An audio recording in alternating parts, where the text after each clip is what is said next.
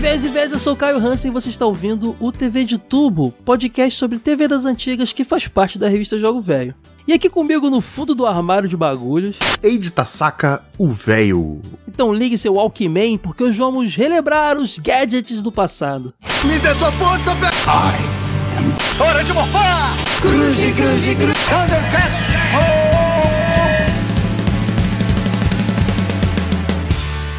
TV de Tubo Podcast.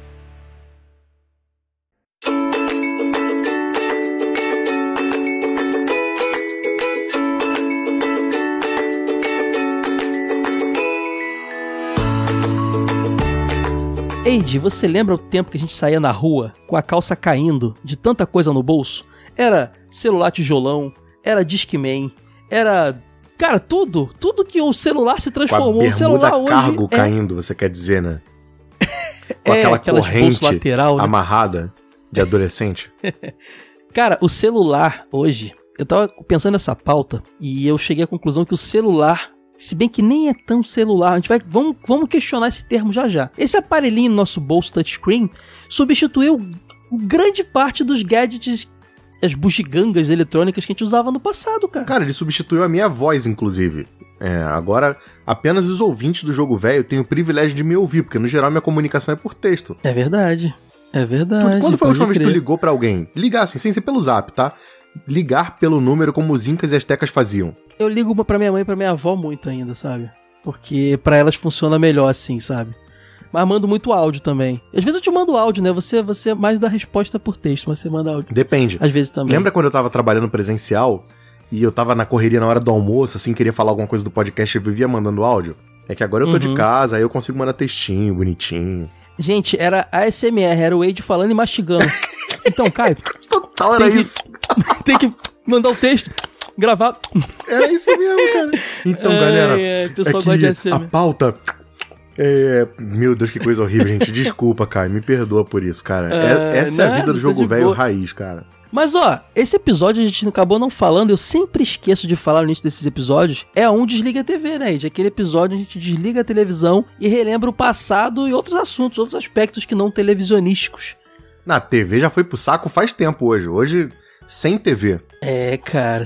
É porque a gente, tá, a gente tá mais focado em gadgets portáteis, mas a gente pode mencionar também isso, a televisão talvez. Vamos começar falando, antes de chegar na televisão, vamos começar falando então de um acessóriozinho que o ouvinte novo vai achar a coisa mais bizarra do mundo, Wade. Que era a agenda eletrônica. tive culpado e eu achava muito da hora, cara. Eu achava aquilo ali, aquilo era o futuro, cara. Eu me sentia o Martin McFly usando uma agenda eletrônica. A gente tinha, a gente tinha os fa- os famosos caderninhos de telefone, né? A gente tinha os, os números dos amigos anotados ali. A agenda veio pra revolucionar isso. Era, eu lembro que a mais famosa que saiu na época que todo mundo queria ter era da Cássio, né? A Cássio fazia Da agenda. Cássio, pode crer. Tinha, tinha vários modelos, né? E era tipo um.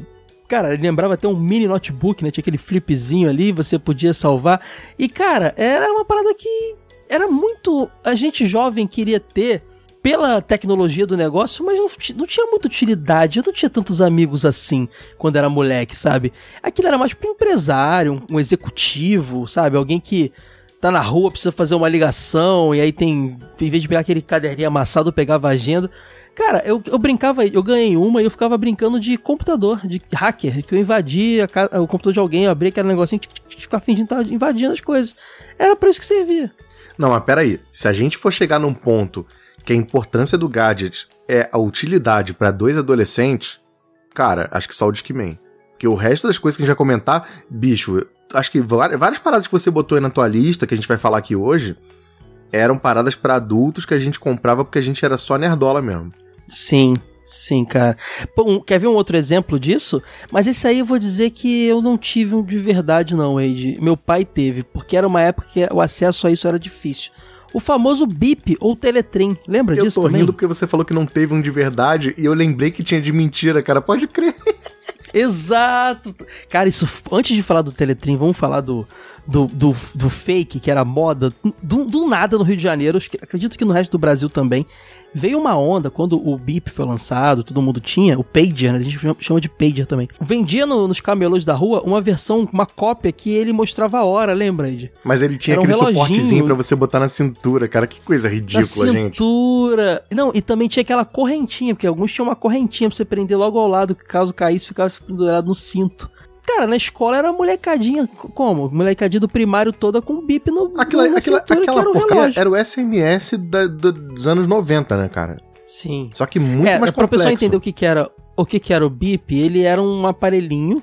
Cara, isso é, isso é muito comum em filmes e séries de médico, hospital, antigamente. Aquela ER, plantão médico. É, pode de crer. bip se tinha isso mesmo, cara. O cara, o cara tava conversando, de repente, peraí, só um É. instantinho. Aí pegava o bip e saia correndo. Pode crer, cara. Todo episódio tinha isso. É, o aparelhinho ficava na sua cintura lá, onde você quisesse guardar. Você tinha que pegar um telefone qualquer, ligar para uma central, dizer, acho que o código do bip da pessoa, e é uma pessoa que te atende, uma mulher, um homem, sei lá, e fala, olha, manda essa mensagem aqui pro fulano do código tal.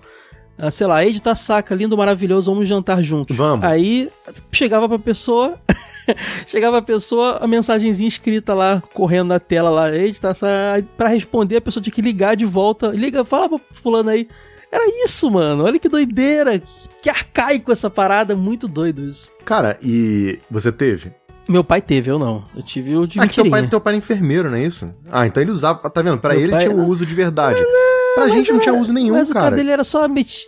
O caso dele era só metida besta mesmo. Eu só queria ter. Ele faz o mesmo. quê? Caio, vamos jogar bola hoje? Tá ligado? Qual que é a dificuldade de eu chegar pra É. você e ligar pra você? Ei, Caio, vamos jogar uma bola hoje?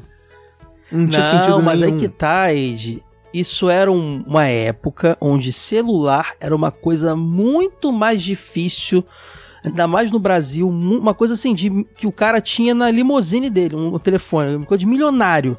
E esse e o mais o mais acessível era ter esse bip. Eu te ligaria, por exemplo, pra te falar, vamos jogar bola, se você não tá em casa, não tem como. Só Tem, com cara. Não, tu faz igual faziam os antigos, os pitecantropos. Ô tia, o Wade não tá não? Pô, anota aí, dá o recado pra ele quando ele chegar, pra ele vir jogar Ah, mas bola aí ele comigo. pode, ele pode ler o recado quando o campeonato já acabou. Ah, mas a- a- assim era a vida, entendeu? cara. Cara, é, a gente tava falando sobre isso no episódio do Cartoon Network, eu acho, lá do, do Cartoon Cartoons. Dessa coisa analógica de ter que correr para assistir o programa na hora que ele vai passar. É, cara, Sim. você marcava encontro com as pessoas e era meio assim, ó. Ó, eu te encontro na porta do shopping no domingo às duas e meia. Fechou? Fechou. E pronto, não tinha outra comunicação.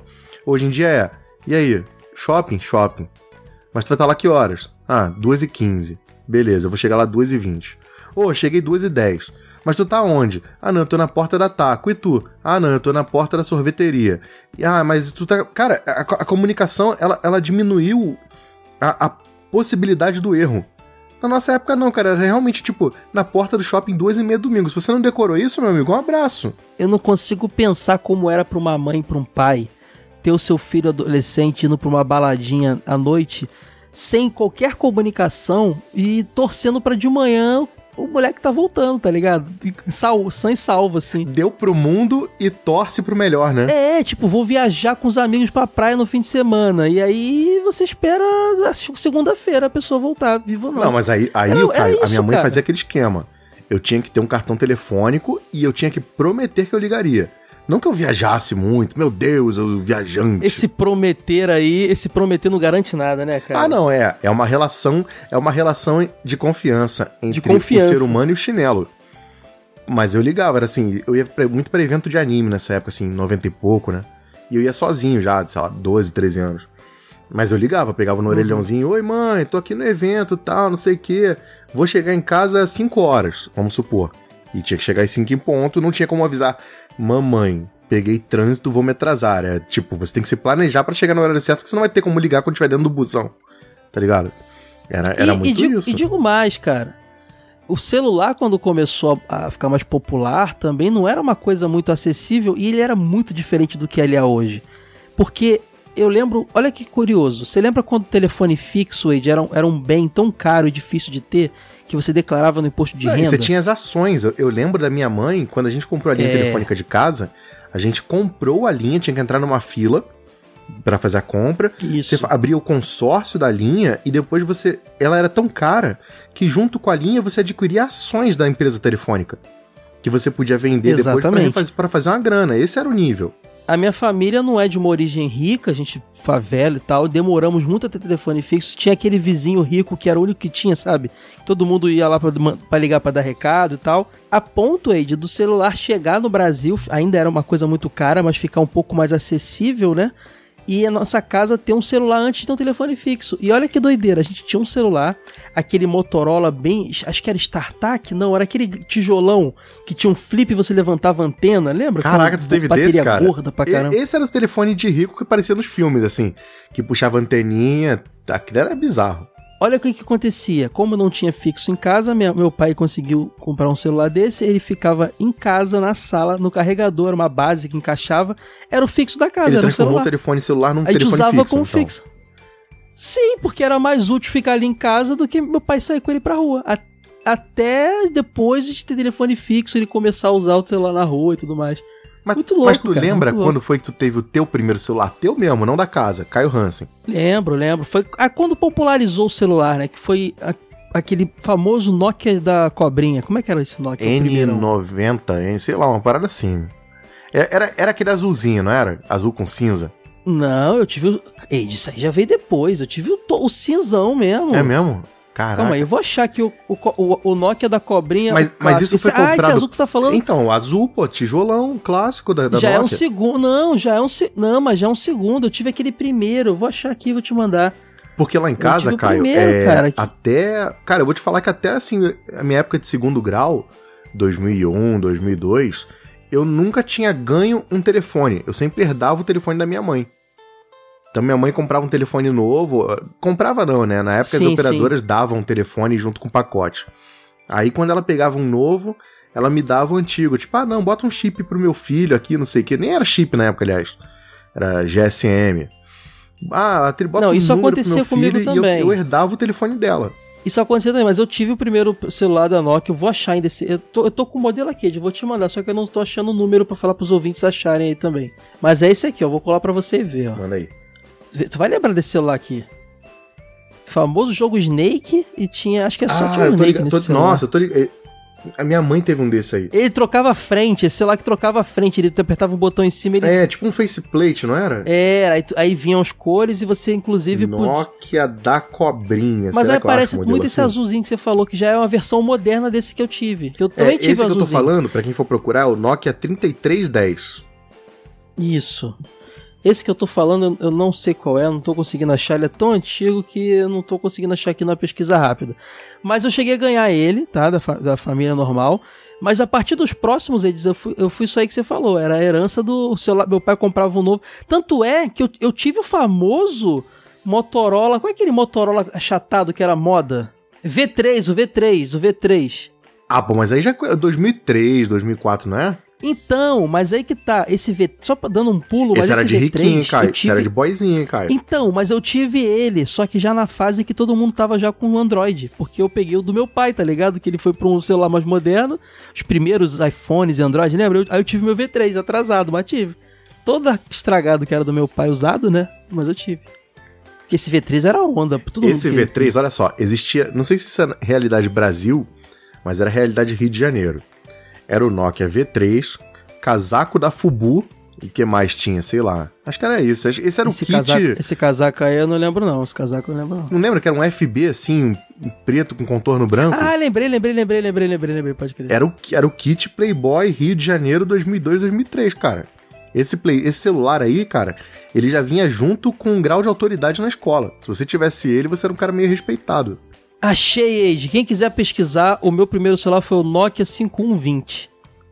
Que era o famoso Nokia que trocava a frente. E, 5120. e, e, pra quem, e pra quem lembra, a Gradiente tinha um clone dele. Tinha um Gradiente que era igualzinho a ele, com as mesmas funcionalidades, mesmos jogos, mas sem a marca Nokia na frente.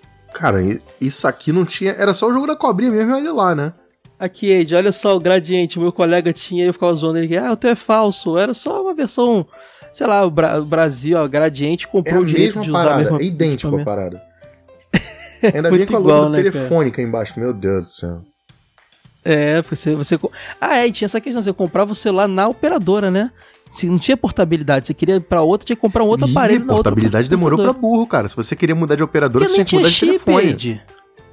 Não tinha nem chip, exatamente. Você não, não, não tinha, tinha chip, era um chip.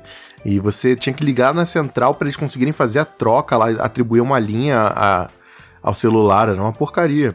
E tinha uma outra parada, Caio, que crer, ainda que você tivesse o telefone, ligar era fora de cogitação porque era muito caro. E SMS Sim. tinha o pacote de SMS. Que você comprava por fora, então você podia mandar, sei lá, 50 SMS por mês. Então tu imagina, cara, você lá com namorico, sei lá, trocando uma ideiazinha. Não era igual hoje no WhatsApp que você manda 300 mensagens com figurinha. Você tinha que eh, ser regrado, duas por dia, senão você ficava, chegava no fim do mês e você não tinha mensagem pra mandar, cara. Pode crer. Era muito precário, velho. Eu namorei uma menina usando o teclado T9 mandando SMS, Caio. Eu lembro quando começou a internet no celular, antes de ter a evolução do iPhone, né, aqueles celulares mais antigos. E a internet era assim: você abria uma telinha lá, toda com texto, né? Você via o horóscopo do dia, você via a tabela do futebol. Você... Você ligava tipo aqueles asterisco 99, né? Pra É, cair num é. menuzinho podre. Putz, que droga. Você baixava e, e mandava e-mail, e era isso a internet do celular, tá, cara? Não, mas eu lembro que tinha um, Caio, que você entrava e entrava nesse menu, você podia se inscrever para receber notícias do seu time em tempo real. Sim, e você recebia exatamente. SMS do Flamengo, cara. Meu Deus do céu, que inferno, cara. Notícias sobre cinema, você entrava em várias listas ali. Caraca, era muito, muito. Que doideira, Cara, cara. e ainda assim, precário desse jeito, o celular já substituía vários dos gadgets que a gente usava antes dele. Exceto o cara, o que eu mais usava, Caio, era o Discman. Bicho, é impressionante. E Discman com anti-choque. Depois que chegou o Discman com anti-choque, cara, a minha vida mudou É. mil por cento. Eu deixei de ouvir as pessoas. Eu tive aquele primeirão usado, né, de um tio, sei lá, da, da Sony, que era cinzão. O, o que Era, tinha o o que nome de Discman, mesmo, era mesmo. patente. E ele não era anti-choque, cara. Era, eu andava de bicicleta ouvindo música, cada pedrinha que eu passava assim, lu, lu, Nirvana, Nirvana Esse é- tocando. lu, lu. Esse primeirão, eu lembro até hoje, É. cara. Meu pai combinou com um cara e o cara foi lá em casa e vendeu pra ele dois desse.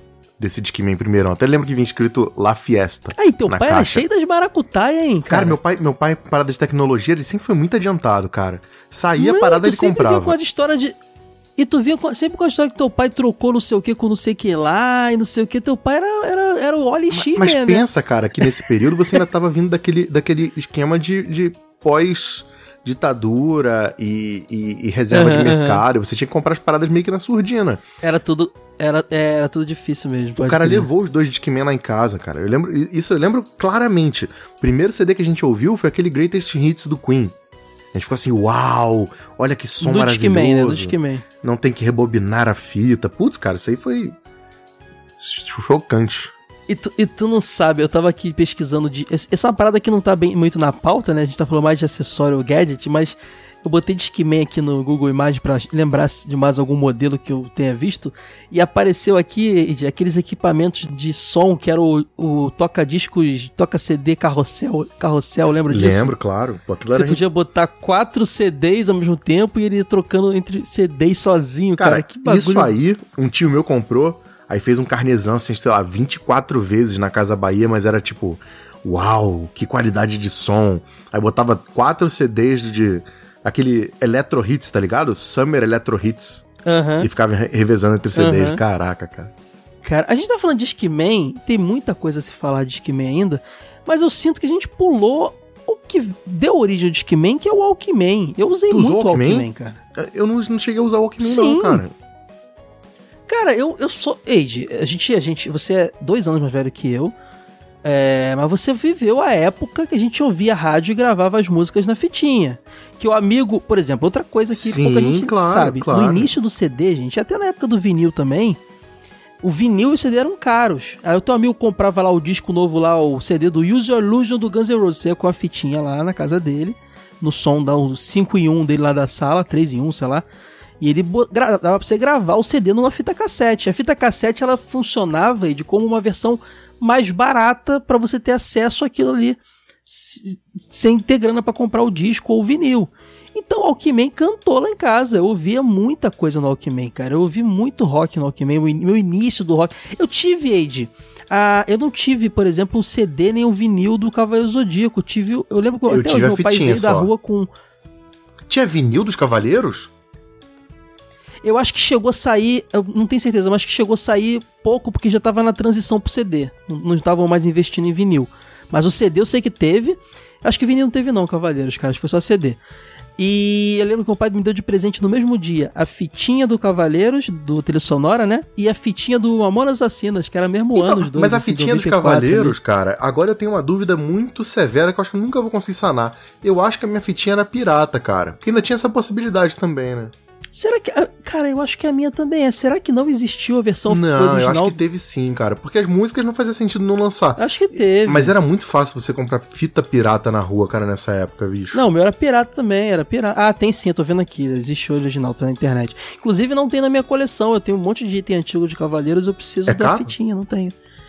Ah, teve o vinil também, tô achando Tem aqui, vinil? pô. Sabia que, Que não era maluco, doido, saiu o velho. vinil. É, mas saiu pouco, porque tava na transição, o que mais vendeu foi o CD fita, Mas o cara. Walkman que tu tinha era o clássico Walkman, Walkman mesmo, ou já era tipo de outra marca? Então, aí já é uma memória tão antiga que eu não consigo te falar com precisão qual era. Eu não sei, eu era um amarelo. Eu Ah, se é o amarelo, é o clássico, é o da Sony amarelo da também era Sony, né? amarelo. Mas eu não sei se é não, cara. Eu lembro que lá em casa tinha um, mas não era meu. Meu primo usava pra ficar ouvindo os jogos do Vasco. Aí, tipo, era jogo do Vasco, ele botava o Walkman, assim, sentava na varanda e ficava ouvindo. Pô, esse aí, esse aí tem bom gosto pra caramba. Tem, coitado, sofredor. Sofredor igual você, cara. Agora, agora inclusive, chama Vasco da Grana, tá? Agora somos Vasco da Grana, se É, prepara agora é aí. a SAF, malandro. O jogo velho vai virar SAF também, cara, tá Se sabendo? prepara. Se- Pô, meu sonho, cara. Vai virar sonho. SAF. Liga pro 777 Vou vender lá. pro vamos- John Textor, ele tá negociando já comigo aqui, cara. é isso. Mas eu ouvi muito, muito Walkman, cara. Muito Walkman por causa disso. Era muito. Cara, eu nunca vou esquecer também de uma fitinha que eu tinha, Ed. Que era. era o, olha que doideira. A fitinha, eu não sabia que banda era, tá? Mas ela tinha o, o símbolo do, do Sepultura desenhado na- no papel. Mas, a, a- mas não era o Sepultura. Era o Angra. Que isso, cara? Alguém Mas- gravou Angra e escreveu Sepultura. E eu não sabia. Eu falei, pô, meu, meu, você adora essa fitinha aqui do S, do S, era chamado de S. E, pô, começava com Carry On, cara. Eu, depois, um pouco mais velho, eu fui ouvir o, o, o, o Angra. Eu falei, ah, minha fitinha quando era moleque. Caraca, tu muito era mó né? radical, cara. Tu já ouvia rock e metal na época da fitinha. É, mas, era, mas eram umas coisas assim que pintava assim, e eu acho que eu queria muito mais. Eide, eu acho que nessa época eu queria muito mais estar com o Alckmin no meu ouvido pra tirar uma onda do que curtir o som de verdade. Sabe? Não era um negócio que eu tava, tipo, a fim de ouvir aquele som. Se fosse a fitinha do Fábio Júnior, eu acho que eu estaria ouvindo do mesmo jeito, sabe? Pô, lá, lá em casa, queria falando tá em fitinha, minha mãe tinha coleção do Vando, Fábio Júnior, essas poderes assim, a gente tinha de monte, cara. Pô, lá em casa tinha Roberto Carlos. Eu queria muito ter até hoje. Pô, tem uma clássica, cara, do Robertão, que Roberto eles, Carlos, que, se não me engano, é ele no helicóptero, assim, até com aquele protetor auricular. Pô, aquilo é bolado, mano. A gente tinha também É, vários hoje eu do coleciono Robertão. vinil e, e ter Roberto Carlos na coleção é legal, mas sinceramente eu não sou Eu quero ver se do tem um de hoje em dia, ele assim pra falando, cala a boca, pô. Ih, não pode falar o palavrão, né? Blipa, blipa. Ele falando isso na fitinha, quero ver se tem essa, mano. Muito bom, muito bom. Walkman eu tive, cara. Discman a gente já. Ó, Discman, uma parada que a gente tem que comentar, Caio, que o Discman foi por anos uma prova de afeto. Principalmente depois que você passou a ter gravador de CD em casa. Você gravava o CD com as músicas que você achava que as pessoas iam gostar e vocês da- você dava. Você confeccionava seus próprios presentes, cara. Você era um artesão da música. Olha que coisa linda. Mas isso, isso vem da fita já. O problema do Discman pra mim, é que ele tinha um formato ruim pra guardar no bolso. O Walkman, ele ainda era quadrado, ele era volumoso, mas era quadrado. O Discman, ele tinha que ser largo pelo formato Mas, mestre, disco. tu não usava bermudão, não, mestre? Tu usava calça jeans? Então, usava, mas mesmo assim eu tinha dificuldade. Não sei, mas eu vejo que a mãe comprava bermuda apertada pra mim. Mas eu lembro que cabia no bolso da jaqueta jeans. E todo mundo usava jaqueta jeans nessa época. Jaqueta jeans. Era jaqueta onda, jeans, era jaqueta jeans. Cara, eu botava no bolso o cargo da bermuda. Por isso que eu falei do negócio do anti-choque. Porque se eu usasse um sem anti-choque desse jeito, eu ia, não ia conseguir ouvir absolutamente nada. Mas eu, eu gravava meus CDzinhos de metal na época do segundo grau. E eu estudei em escola técnica, né? Eu lembro que no terceiro ano, a escola desobrigava a gente a usar uniforme. A gente só tinha que usar o jaleco do técnico. Então eu usava umas camisas de Uhum. banda, com jaleco por cima, bermuda cargo, com meu Discman. Cara, eu me sentia o radical, tá ligado? Era um Eu não ia ser teu completo amigo. eu não tapado. ia ser teu amigo. mas- Eu ia, Eu ia te tacar ovo, eu ia ficar eu Provável, zoar, cara, não, não, não teu eu me amigo. zoaria se eu visse hoje, mas naquela época eu Mentira, achava que cara, eu era roqueiro também. É que, eu, é que eu era meio emo, né, cara? Não, não era do metal, mas a gente ia acabar se dando bem. Não, cara, eu era de boa. Caio, eu ia pra amigo. escola com cheio de carta de Magic, fichário de Magic, livro de RPG, eu era moda boa, cara. Jogava Magic, Pô, jogava Magic Magic. bom demais. Deck de Goblins, até hoje aqui, meu deck de Goblins. Tu tem ainda? Tenho, tenho, pô. Tenho. Mas não Cara, dá, é o segundo episódio antiga, que a gente leva a conversa pra Magic. A gente vai ter que fazer daqui a pouco um episódio sobre Magic. Vamos fazer cara. episódio de Magic? Desliga a TV Magic. Pô, Desliga a TV amarradão, Magic, cara. Tem que ter, bicho. Vamos fazer. Ouvinte, se você joga Magic, deixa nos comentários aí, só pra gente saber se tem um, um quórum aí.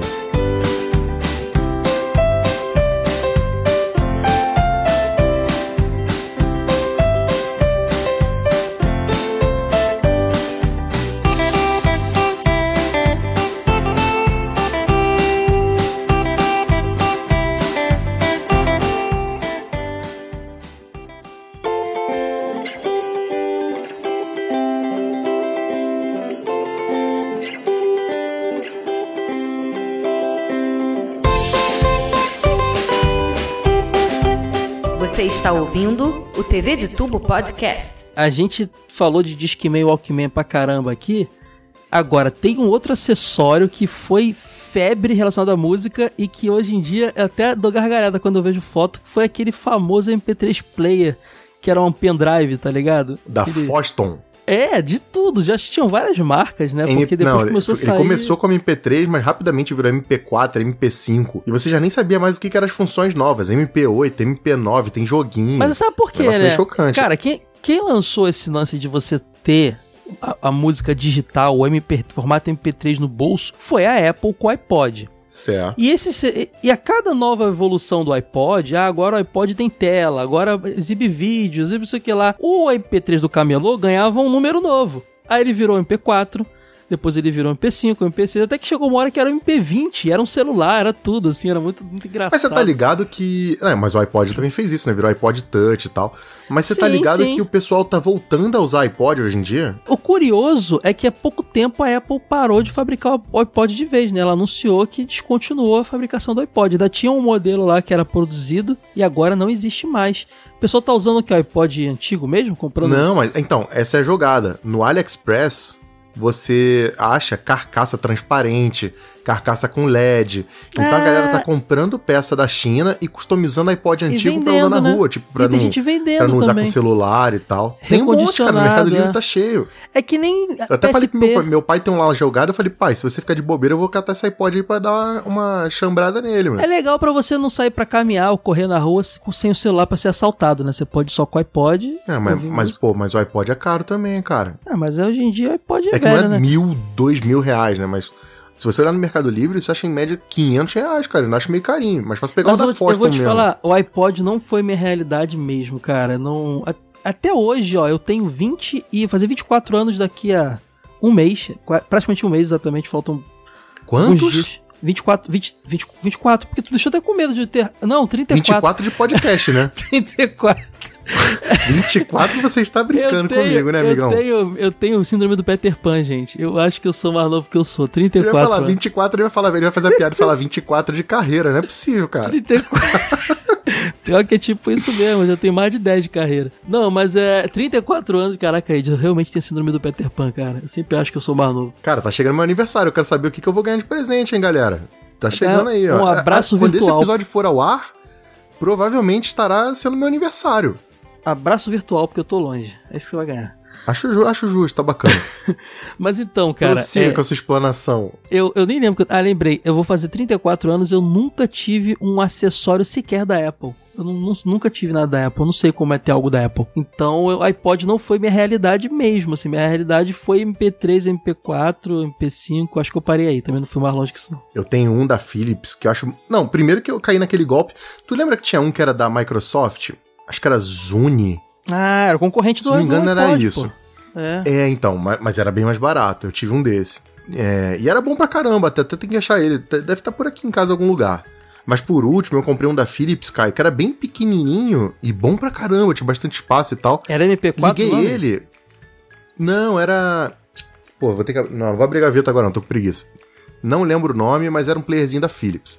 Ah, eu achei E- que eles chamam, eles chamam de MP4 mesmo, eu sei, qual- sei qual é, bonitinho. Funciona até hoje, cara. Eu liguei quando você falou que queria gravar essa pauta, eu falei, pô, será que esse treco funciona? Eu Comecei a fuçar os, os gadgets aqui, fica tudo na gaveta, né, cara? A gente ainda tem essa tradição de ter a gaveta do fio É, e das gadgets porcaria. Eu tenho umas cinco Tem gavetas a gaveta aqui socada, socada, socada. E tudo emborrachado. Aliás, cara, sabe o que eu aprendi dia desse? Sabe quando você fica com material emborrachado de gadget antigo, que começa a ficar grudento? Ah, sim. Álcool isopropílico, passado com carinho em uma direção só, tira tudo. Sabia disso? É mesmo. Bom saber, não sabia não. Às vezes eu jogo fora coisa de silicone. Eu tinha, eu tinha um chaveiro que era um canivete. Mas a parte de fora dele era emborrachada. Eu falei, pô, bicho, tá horrível isso aqui.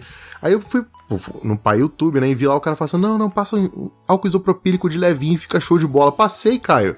Ficou bonito, bicho. Bom saber aí, ouvinte, você que ouve o jogo velho, aqui você tem mais, mais variados é, informações que você encontra aqui, cara. Cara, o, o jogo velho é incrível. O MP3 ele tinha 128 megas só de espaço, você lembra disso? O primeiro modelo. Era Pô, tradição... 128 mega, tu não, bota, tu não bota nem um disco do Dream Theater dentro. Não sei, mas acho que a gente usava na época, né? A gente botava as coisas lá. Não é possível, 128 mega só, Caio. Será que era gigas? 128 gigas? Ah, Não, giga também não é que giga é muito, porque eu lembro que Não, o, era o 128 iPod de era casa tinha 128, 30 cara. giga. Era 128 ou 20. Me, eu, eu- ou será que era 300 e pouco? Eu tô, eu tô querendo lembrar, tinha um... Se for 128, tu vai, vamos supor que você bota, sei lá, umas. É, isso é o equivalente a um CD. Pode ser mesmo, Caio. É, eu acho que era isso, cara, era isso. E numa ponta você puxava, ele virava um pendrive, porque era, era prático, você podia encaixar ele direto no computador e passar a música, não tinha que botar cabinho, né? Na outra ponta você tinha o playzinho, e realmente ele era muito, muito visualmente agradável, você botava ali no bolso, ia fazer exercício e tal, ele tinha uma presilhazinha também que você podia prender no cinto, era muito bacaninha esse MP3 player, cara. Eu fazia, eu, tinha um esquema, Caio. A internet de casa era discadona, né? Mas eu estudava no Senai, eu fazia curso técnico no Senai. Isso eu já era adulto, vai, quase adulto. Jovem adulto. Aí eu levava meu MP3 player pro Senai, conectava ele na miudinha, entrava no YouTube e ficava baixando todos os vídeos do YouTube em FLV e botando no pendrivezinho pra levar pra casa pra assistir. Tipo, clipe de anime, clipe de banda. Então a aula rolando e eu lá baixando vídeo do YouTube. Tu levava vírus também pra caramba, né? Porque Ah, levava, faz parte. esses computadores assim, porra, cara, é pedir pra pegar aquele vírusinho que bota uma DLL do nada na pasta, sabe? Um arquivinho que você não consegue tirar, esse Um arquivinho invisível, direto, cara. Mas, mas era É. o, que- o risco que eu corria, porque em casa eu botava play no YouTube e, tipo, a parada travava, velho. Então eu tinha que baixar as paradas no Senai pra levar pra casa e, e, de fato era útil. O pendrive, cara, eu não recrimino o uso dele até hoje. Assim, de ter um pendrive na mochila. Não, eu uso é até hoje, cara. pendrive. Até porque o celular vive lotado com de bagulho de WhatsApp. Por falar nisso, a gente tá falando do MP3, falando de MP4 aqui e tal, e só pra te lembrar aí, de 128 mesmo, pesquisei aqui, é o modelo Que principal. inicial, né? inferno. 128 não quase bota, nada. cara, não bota nada. É, pode, pode crer. Mas a- é, o pendrive também, ele tá quase se tornando um gadget abandonado aí. Aos pouquinhos as coisas estão estão deixando. Tão, tão... Por que, que que a gente tem substituto do pendrive? Já tem um substituto do pendrive? Tem o HD externo de 2 tera. Não, não, eu digo coisa portátil. Porque a nuvem, ela requer que você tenha Ah, um internet cartão micro. SD, né? É, mas o micro SD não é aquele, sei lá, não sei, acho que o pendrive ainda, tá, ainda tem vida, gente, não tá, ainda dá pra, dá pra considerar ele um Tem, gadget cara. Ó, eu vi hoje, hoje mesmo, caiu um anúncio no Facebook do cara que tava vendendo o pendrive pra você formatar seu computador e instalar o Windows sem trabalho. Apareceu pra mim um anúncio, crer. cara, patrocinado, tá? Chegou o ponto de um tempo atrás que você ia no camelô, ele se reinventa, né, cara? Você tinha CD pirata, tem dis- é, fita pirata, teve jo- jogo de videogame pirata. Eu lembro da época que os caras vendiam um pendrive de 1 GB cheio de música. Só sertanejo bom! Aí tu comprava um pendrive. Pendrive do pagode, né? É isso aí, mano. E tu levava pra casa um pendrive cheio de música. É. Criativo, cara, criativo. Você sabe que é, uma época eu cogitei. é, eu não apaguei essa ideia da mente, não. De um dia mandar pros apoiadores do jogo velho um pendrivezinho com os podcasts, tá ligado? Seria maneiro. O que, que tu acha? Eu acho que já que o jogo é velho, tinha que mandar uma fita cassete gravada. Pô, lindo. Vou ter que mandar 300. Não, são 200 Ué. fitas cassete. Uma fita Não. cassete aguenta o episódio A gente, inteiro? a gente faz um episódio promocional especial para essa fita cassete. Ele só sairá Caraca. nessa fita cassete. Ninguém mais vai ter acesso e a pessoa para ouvir terá que ter um tocador de fita cassete. Não, ô Caio, aí chega no meio do episódio. Pera aí, gente. Para continuar ouvindo este episódio, vá para o Vire lado lado. É.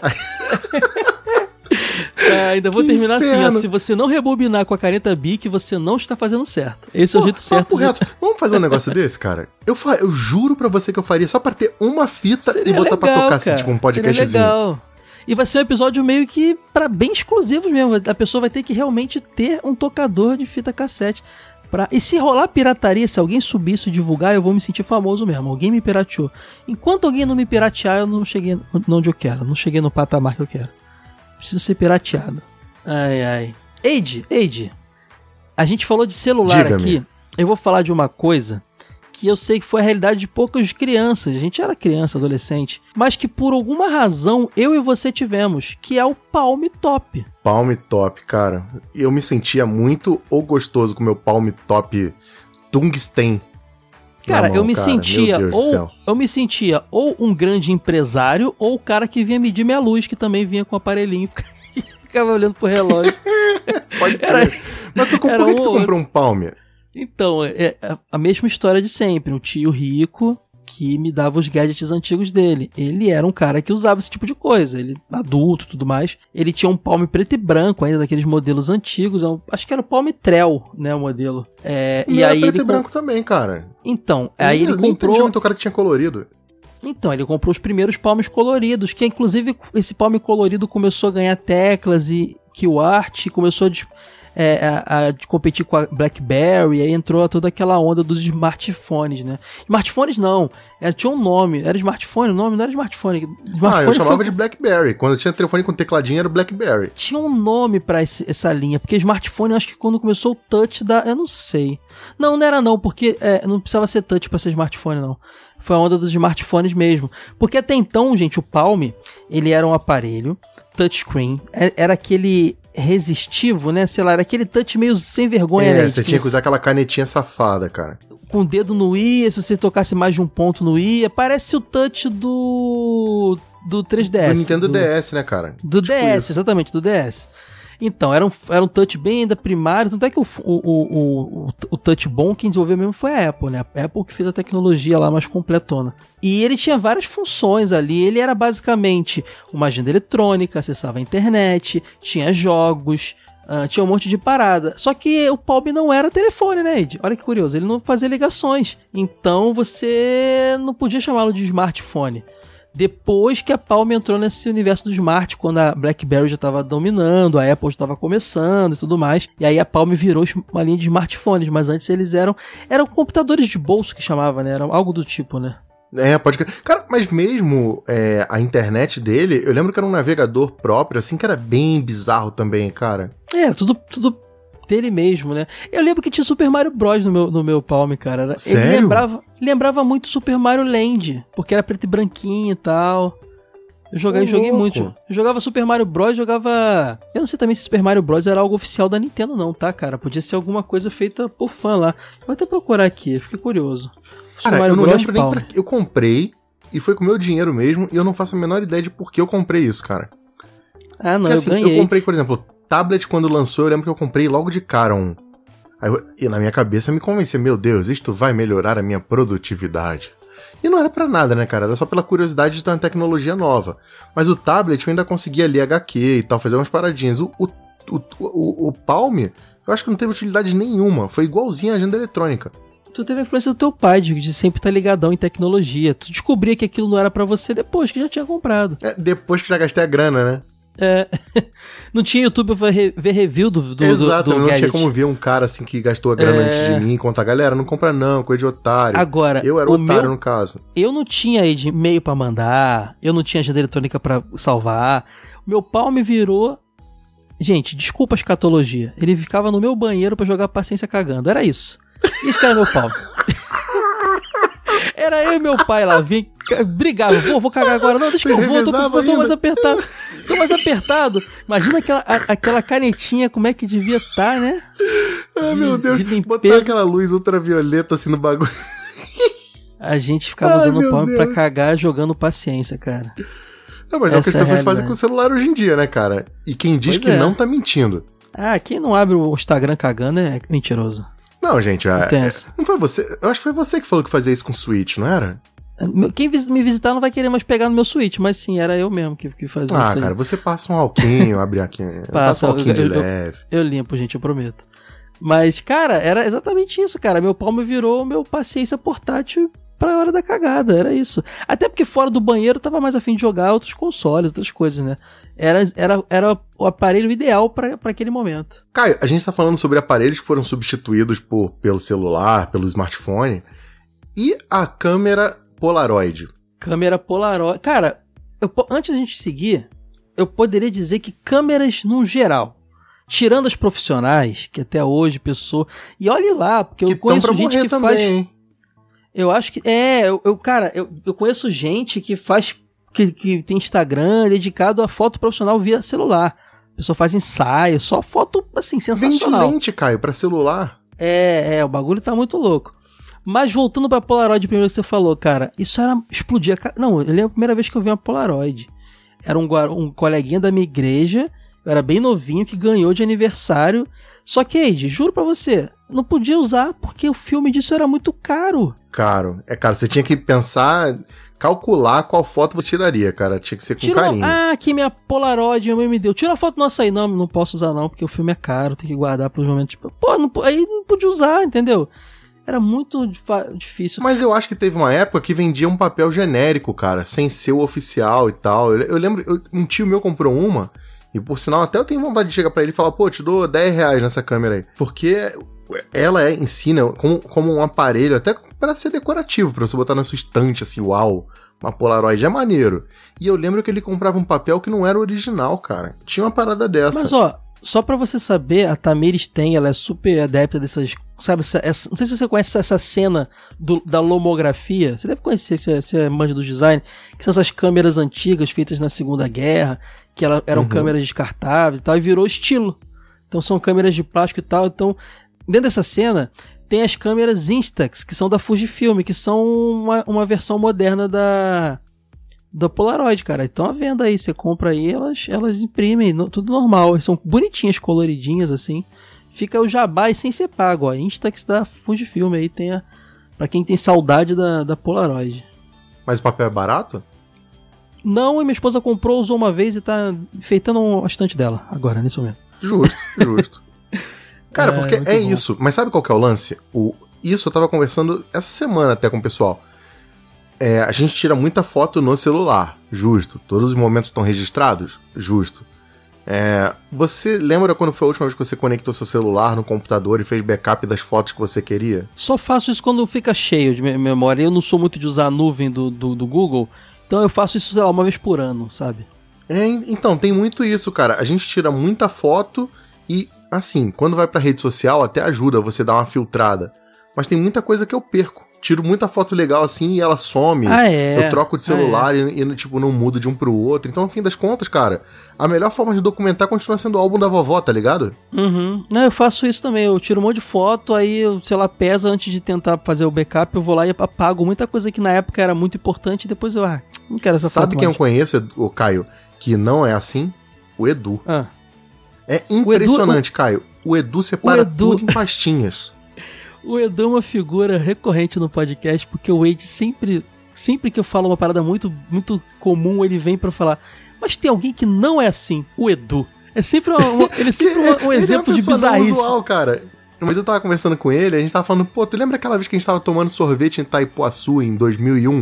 Aí ele fala, lembro, pô, tem a pasta aqui. Aí ele manda foto, velho. Aí tu fica assim, caraca. Essa é a utilidade real de você tirar foto com o celular, sabe? De você pelo menos ter a parada documentada. Mas se você tira Sim, 15 sim. mil fotos e um celular dura 4 anos, tu vai depois pegar a parada e ficar separando em pastinha pra ter noção de quando foi aquilo? É, a parada se perde. aquilo semanalmente. Se não fizer semanalmente, você perde totalmente a, a, a- Sei lá, até você nem vai lembrar de onde era aquela foto mais. e Só mais. que tu simplesmente deleta, cara. Tipo, ah, porra, o celular tá lotado, cheio de meme. Aí tem lá aquele botãozinho, fazer limpeza profunda. Sim, pronto, foi tudo embora. Então tu tira muita foto e tu perde muita foto. Você lembra aí de que a gente, é, ali nos anos, início dos anos 2000, a onda da Cybershot? Quando câmeras lembro, se tornaram eu queria ter uma, cara, portáteis. lembro. Você não teve Cybershot? Não, porque eu tive uma da Olympus. Isso eu lembro porque era a época do, do Ah, eu bombando falo, o eu falo Fotolog, né? Só Cybershot era da Sony. Eu quis dizer. É igual o Discman e Walkman. Eu quis dizer Câmera câmera, digital, né? portátil. É, digital, exatamente. Beleza, beleza. Cara, eu tive uma Olympus também, cara. Essa aí era tradicional. Eu tive uma Olympus, cheguei a ter uma da. Tive uma da Sony também. Acho que eu tive a Cybershot depois de um tempo. E, e, cara, era, era de lei, né? Você, você, quando tinha câmera, você era o fotógrafo da galera. Naquela. Ia no shopping comer uma pizza, você fazia as fotos da galera e postava no Fotolog. Nossa, que maneiro. E foi aí, Eide, que nasceu. Olha só, gente. Claro que já devia existir antes. Mas na época da câmera de filme, ninguém arriscava gastar filme desse jeito. Foi na época do digital, da câmera digital da Cybershot, que surgiu a onda do selfie, que até hoje existe, cara. A selfie surgiu ali. Quem, você lembra quando você virava a câmera assim pro alto pra bater uma foto sua? Era com a Cybershot, porque ela era pequena o suficiente pra. A partir do momento que você não tava gastando por disparo, né, cara? E outra, Ed, você, ela cabia numa mão só. Lembra da- das outras câmeras? Imagina você pegando aquele trambolho que tinha que mexer na alavanca pro filme, pro filme correr e levantando no alto, inclinando na, na, na- na- na vertical pra bater uma foto sua. Não, Nossa, mas é não só isso, Kai. Tinha uma outra parada, um outro, uma outra etapa do processo que impedia a pessoa de ficar tirando foto ridícula. Porque depois que você acabava de tirar a foto, vamos supor, você tirou um nude na sua câmera analógica, tá? Aí você tirou um nude lá, beleza. Ah, Aí já você sei quer que você vai entregar o nude pra... Você vai ter que levar pra revelar. E a revelação é. feita por um ser humano, cara. Uma pessoa de carne e osso que vai te dar um bom E dia. sabe o que é doido? Então, ima- Com Ah. certeza tinha quem fizesse nude e com certeza rolava muito essa Cara, situação certeza do que, cara. cara, eu certeza que o cara fica, a galera deve ficar revelando e rindo, cara. Certeza que deve ser um absurdo de, de quanto a galera ria da foto dos outros. É igual quando o cara vai comprar camisinha na, na farmácia, sabe? Você parece que você tá roubando o lugar, você pega meio com vergonha, aí você leva no caixa, Aqui, aí você aqui. acha todo mundo te olhando. entrega rápida assim pra pessoa, né? Tipo, uau, ele é um transgressor, ele comprou um preservativo. Você até é meio grosso com o atendente, assim. Você vai querer. Não, não, é só isso mesmo, é isso mesmo. Tá bom, é isso aí. Mais você só quer sair coisa, daquele senhor? lugar o mais Não. possível.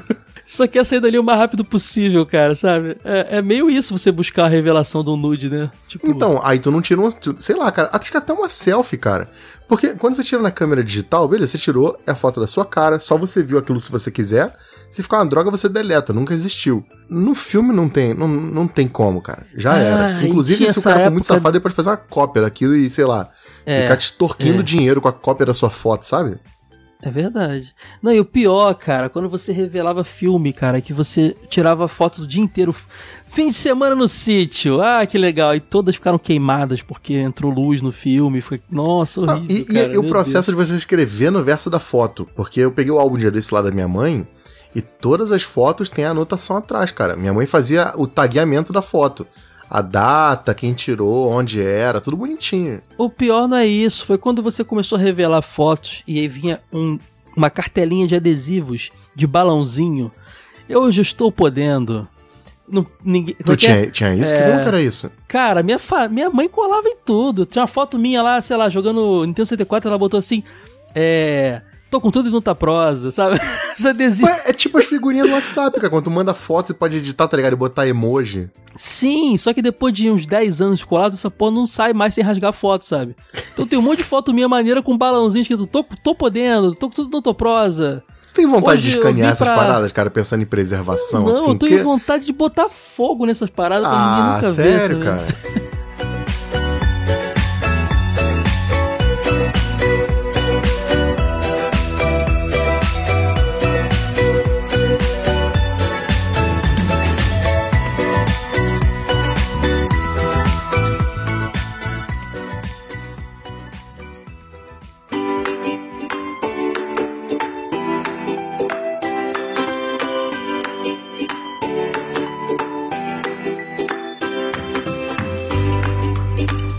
TV de Tubo Podcast. Eu tô lembrando de um acessório que foi muita onda.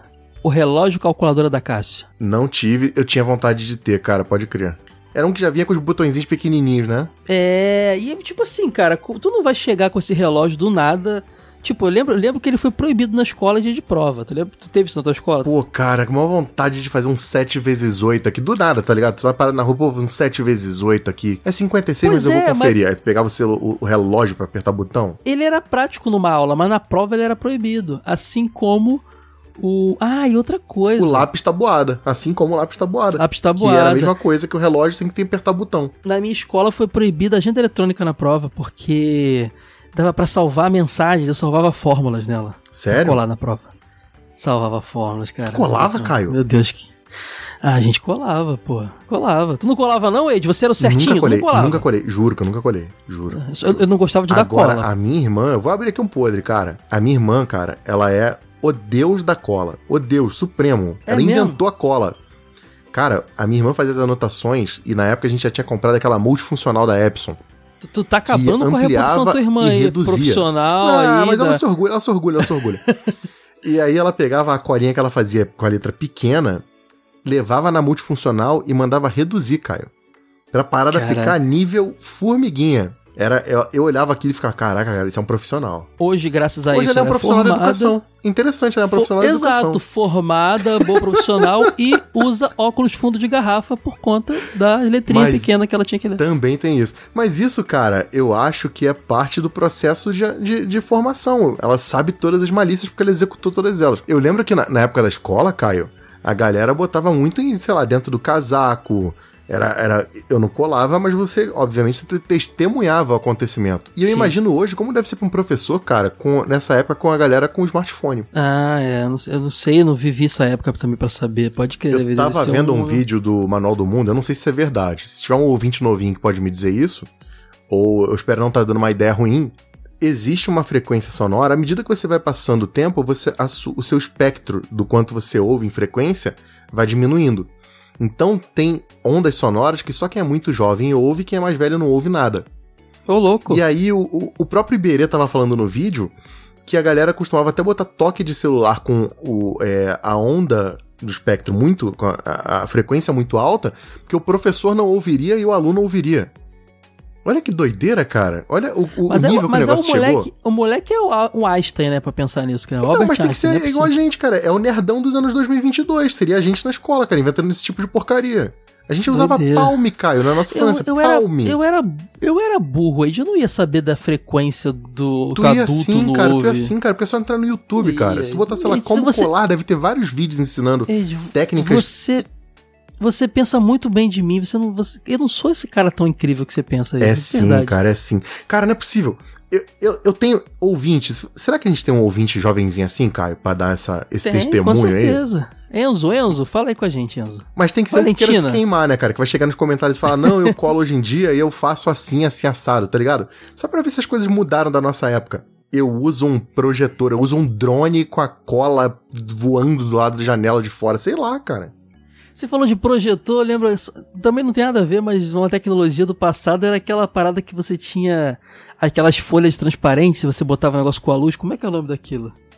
Transparência? Tinha um nome. É, transparência, mas tinha um nome aquele aparelho, né? Ah, cara, peraí. Cara, minha faculdade inteira foi baseada nisso aí, inclusive. Sim, na minha também. tá? Muito an- tinha. antes do PPT. Retroprojetor, nome. Retroprojetor, cara. pode Eu lembro crer. que eu era da igreja, moleque. Aí tinha, tinha Ah, isso pra botar a botar letra do louvor na parede, né? Pode crer. É, eu, eu fui tocar, tinha uma bandinha, né? Eu tocava baixo, cantava assim. No final da minha música lá, toquei um rock and roll. Os irmãos da igreja, tudo assim, meu Deus, o que, que é isso? Eu ainda derrubei sem querer no chão, quebrou a lâmpada do projetor. Deixei cair. Ah, meu É, Deus é, do é, céu. não tem no, cara. no rock and roll o pessoal não quebra instrumentos, caixas, então. É eu tipo, é Kurt. Cobain, tá ligado? Se joga em cima da bateria. Tu fazia isso Foi mesmo? sem querer. Eu fiquei morrendo de vergonha. Não, fiquei com vergonha, foi sem querer, cara. Eu tropecei no meu projetor. Ai, ai, muito bom. Pra todo Meu mundo me Deus. olhando lá, um monte de gente. E eu com medo de ter quebrado aquele negócio, ter que pagar, mas foi só a lâmpada. Nossa, deixa eu como esse falar, menino é cara. transgressor. Fala. Sabe, sabe um, um- um lance também, a gente tá nessa onda aí, um lance que foi uma febre momentânea e sumiu completamente. O tablet acabou com ele. O netbook. Você lembra do netbook? Na minha época de faculdade, a galera ainda usava isso. Eu tive um nessa época da faculdade também. Tu O netbook, eu tive, eu tive o netbook. O net, eu- esse eu comprei com meu dinheiro, cara. Tava trabalhando lá, sei lá, pedi meu pai, acho que eu pedi meu pai de aniversário. Eu queria muito ter, porque notebook era caro, o netbook ele era mais barato. E ele prometia isso. Você não teria um grande desempenho, mas você poderia acessar a internet via Wi-Fi, porque ele não tinha entrada pra cá. Ele não, ele não tinha várias coisas que o notebook tinha, porque a ideia dele era acessibilidade, acesso à internet. Você não tinha entrada de cabo de rede, Mas era isso eu acho você- até hoje, sabia? Ainda, não sei se vende, mas Mais eu ainda acho menos. interessante. Mais ou menos, porque você tem o tablet hoje que faz tudo. O celular faz tudo, Wade. Na época você não tinha. lembro que era a época do celular. Ah, mas, mas, mas, a, mas a é diferente, cara, porque quando você usa o tablet, é, por exemplo, é, eu poderia estar muito bem gravando hoje com o tablet, mas eu gravo contigo pelo Windows, né, pelo notebook, porque tem o Audacity e tal. É, você tem que ficar procurando Ah, opções alternativas, né? Eide, você teve um netbook? Se você abrisse o, o, o Discord e o Audacity junto, ele desligava. Não é isso que você tá pensando. Tu tá pensando muito, Ah, bem do, do Mas tu netbook. também não ia usar o notebook pra gravar, né, velho? Não, e aí, cara, no final das contas servia pra porcaria nenhuma. Servia pra tu abrir navegador e pesquisar, sei Pra lá. tu ficar vendo, cara, sabe pra que a galera usava na faculdade na minha época? Pra ficar vendo notícia de futebol durante a aula. Era isso, cara. É, a ideia dele era você poder digitar um texto no Word e mandar pela internet pra. Sei lá, sabe aquela, aquele cara que, tra... que hoje é uma realidade quase de muita gente? O cara que trabalha remotamente, sabe? Ele faz o trabalho, tem que ficar. Era, era pra esse cara, entendeu? E tinha o teclado físico, que era uma necessidade. Depois os tablets começaram a ganhar um tecladinho e virar quase um, um mas netbook. custa uma bala. Eu comprei um pro iPad e o teclado custa uns 500 conto, velho. Ah, mas tudo Tá do iPad é caro, né? Netbook. A, a, a capinha lá do iPad pra proteger é o preço de uma casa, porra. Tudo do iPad da Apple é, é caro. A eu caneta, tô cara, eu falando- comprei a caneta, mas a caneta eu comprei genérica, mas a caneta original custa quase mil reais, cara. Você tá de sacanagem O comigo? meu, o, o meu, o meu, o meu netbook era da Acer. Na época que a Acer não era nada. Ninguém conhecia essa marca Acer. Hoje Pô, é uma isso é boa, renomada. ela é boa, ela é boa. Hoje é, na época ninguém conhecia, cara. Comprar Acer é igual comprar TV, televisão da CCE, cara. Ninguém nem queria comprar da sincero, Acer. você usava para digitar textos e mandar pela internet? Nada, eu nem tinha texto pra mandar, eu só queria ter um computador portátil, cara. Achei que seria legal. Entendeu? Tudo que Foi a gente tá uma falando aqui ideia. hoje, Caio, é o objetivo original, né? É para uma pessoa versátil que trabalha e precisa de facilidades durante o dia a dia, né? Tipo o Palm, tipo o Pager. Mas na verdade, cara, o uso real disso é para você usar cagando e fazer besteira. É porque a nossa referência é da infância, né, cara? Adolescência, né? Talvez um ouvinte mais velho que realmente trabalhasse na época Que da realmente trabalhasse é ótimo, né? É, a gente, eu na agenda eletrônica Um corretor imobiliário. Acho que só ele, cara. É. Deve ter ouvinte. Cara, a gente falou com o Enzo. Vamos falar agora com o senhor Genival. Senhor Genival, você. Genival, Genival, que é o nosso ouvinte aí de 70 anos. Fale com. Responda. Não, tô exagerando. De 50 anos, quarentão, cinquentão. Usou aí a agenda eletrônica de verdade? Responde aqui. Quarentão não, quarentão não é novo, né? Eu acho que vai ter vários, hein, Caio? O Enzo eu acho que não vai ter, não. Será? Mas a galerinha que usou agenda eletrônica de verdade, eu acho que. Eu, eu confio no nosso ouvinte, Enzo cara. Genival. Então a gente desafiou. Ó, isso já vale, Caio, pro nosso desafio de nomes de comentários lá no site. Então já tá escolhido. Exatamente. É o Enzo e o Genival. Mas Genival com G ou com J? É isso aí. Com G, né? Mas o Enzo não, porque o Enzo. Não, mas aí tanto faz, Ed. Aí também não você quer selecionar muito. Tanto faz. Mas o Enzo não, porque a gente já, a gente já falou de Enzo antes. Já Deixa o falou. Enzo pra lá. Ah, mas Vamos tem que ter um nome. Cara, mas no- nome de novinho ou é Enzo ou é Lorenzo. Não tem muita variação. Cauã, Cauã, Cauã. Cauã também é de nome de novinho. Tem um monte de novinho? criancinha. Ah, não, Cauã Raymond já é velho, né? É, não sei. Não sei. É Enzo mesmo. É Enzo É o e. Enzo, cara, Tá é o voltando a onda de chamar. Tá voltando a onda de chamar criança com nome de velho. Tem agora muito. É, Tipo Teodoro. Genival? Então é isso. Genival vale pra 18 e 58. Genival, não tem, mas tem muito. é, José. José é nome de velho. Tem um monte de criança nascendo Que José. isso, cara? José é nome de velho João. onde, cara? José é nome de velho, cara. Não, José cara, é tem- de tem- velho. eu acho que tem uns nomes que são atemporais, Caio. José e João, eu acho que eles superam a barreira do tempo. Roberto, nome de velho, Roberto. Que isso, cara? Quem não sabe, o nome do Eide é Roberto Eide Tassac. Que isso, cara? Robertinho, Bebeto. Bebeto, cara. Bebeto Copa de É. 94, cara. Antes da gente encerrar, Eide, você consegue pensar em mais alguma coisa? Só... Cara, eu eu, consigo vou, lembrar eu de vou mais ser um um. pouco cruel e pensar em videogame portátil. Mas aí não... é porque a gente tem esse pensamento. Mas sabe- tá, tudo bem. É. Porque sim, o Switch substituiu um Game Boy, por exemplo, 3DS. Não, mas não pensando no Switch, mas eu digo assim, o Game Boy, por um tempo, ele foi substituído pelo, por jogo em celular. Tipo, você pode, hoje em dia, diminuir o seu espaço. Se você quiser levar um Game Boy, beleza, você pode. Mas você pode também ter bons jogos no celular e não ter um portátil no seu bolso. E é uma parada Eu menos. discordo. Não morreu, Eu mas... discordo. Que isso, cara? Jogos Sabe eu celular são bons, cara. quando a gente. Quando a gente Deixa eu te explicar por que eu discordo. Quando a gente fala de agenda eletrônica, a gente não tá falando de um modelo. O conceito agenda eletrônica deixou de existir por causa do celular. O conceito de Discman deixou de existir. O conceito MP3 Player, o conceito é, é, net- netbook. Mas o conceito de videogame portátil ainda não ainda existe, né? Existe Você o que Switch. querendo O? Switch, né? Então, o Game Boy, o Game Boy, ele, ele, ele, ele é um modelo, mas de um por- conceito de portátil ainda existe. O celular não matou o videogame portátil. Mas, mas deveria. Mata, mata, mata, mata celular. Leva embora. Tô brincando, gente. Não Toda mata, não. semana o Age aparece com o novo portátil É, não, tô brincando. cara. Cara, depois que a gente gravou aquele episódio com o Ruivo, Caio, a minha vida mudou, cara. Eu passei a entender Mudou. a grandiosidade dos portáteis. Inclusive, eu queria mandar um abraço, Caio, pra galera. Vão lá, ó, no, no Instagram e procura lá Retroboy. Caio, esse cara ele faz modificações em portáteis. Tu sabia que dá pra botar módulo Bluetooth em Game Boy? Não sabia não, cara. Mas imagino que dê. Por que não? Cara, o cara botou carregador USB-C e Bluetooth. E, e, tipo, é, é um outro mundo. Ele me apresentou várias possibilidades. Ah, não, Age. Você pode botar carcaças iluminadas que acendem no escuro no seu Game Boy antigo. E eu fiquei assim, uau!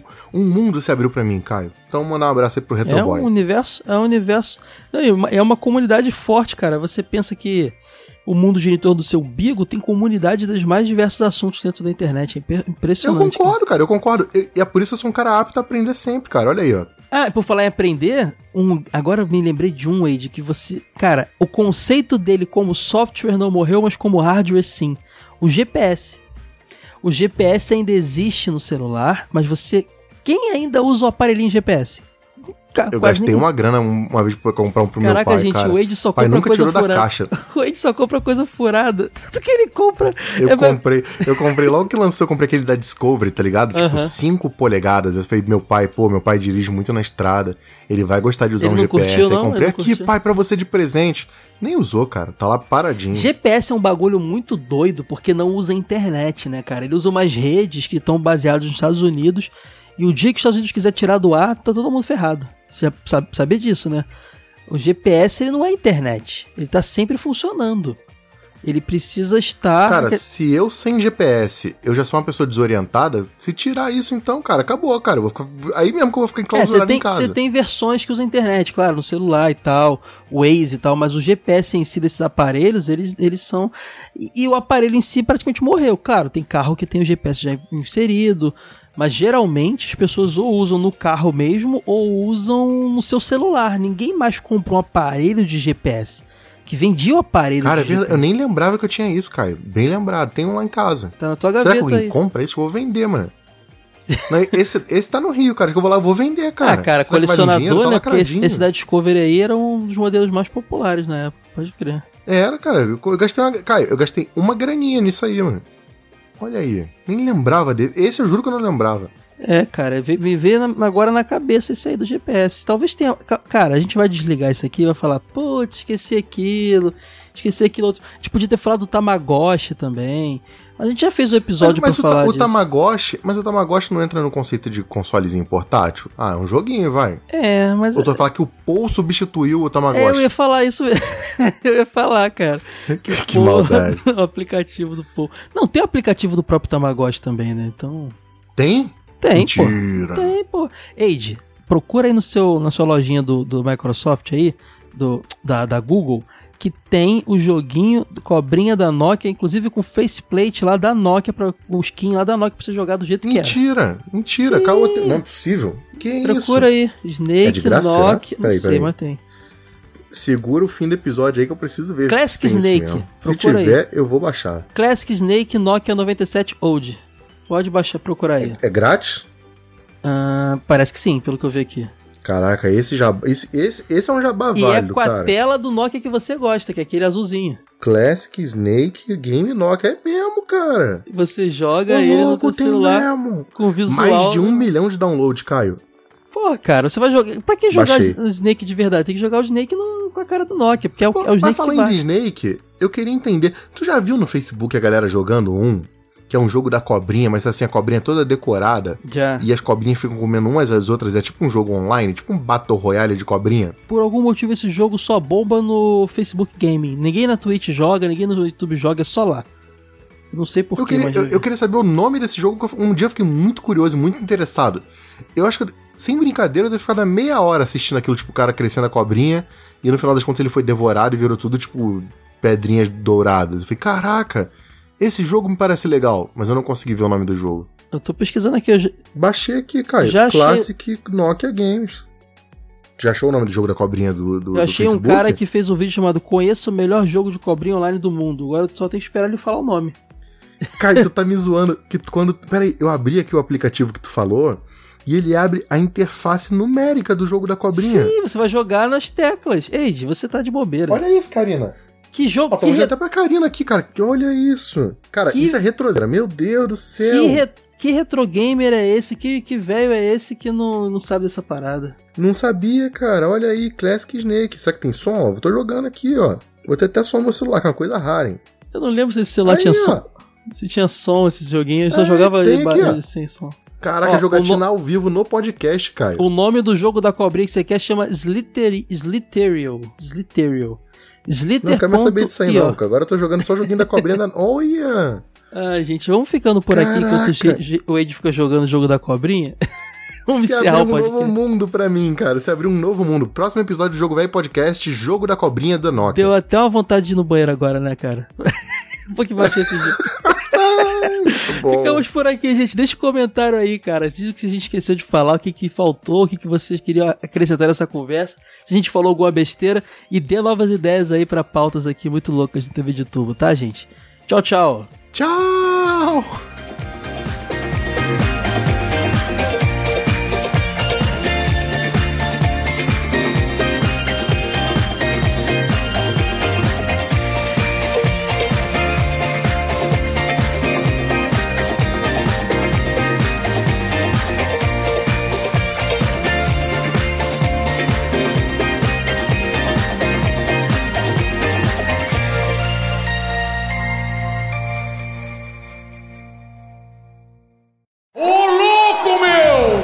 Reclames do Play Play.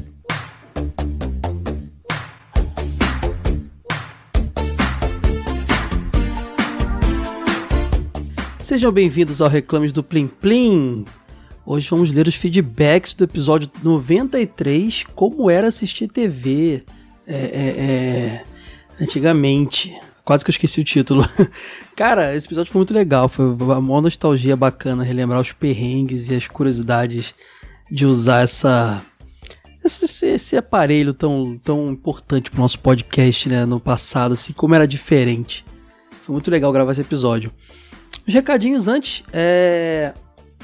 Siga a gente nas redes sociais, Facebook, Instagram e Twitter, só procurar por Jogo Velho. Ah, mas o que? Você pode também nos apoiar e ajudar a financiar o projeto. Entre em fasesecreta.com.br. Lá você tem vários valores, várias formas de apoiar e também várias recompensas dependendo do valor que se encaixa no seu orçamento. Tem o podcast Fase Secreta, que é exclusivo de apoiador. Tem a revista Fase Secreta que o apoiador recebe também, dependendo do valor que você escolher. Ah, pode receber revista normal também da gente, que inclusive você pode comprar também a revista normal em é, lojadovelho.com.br.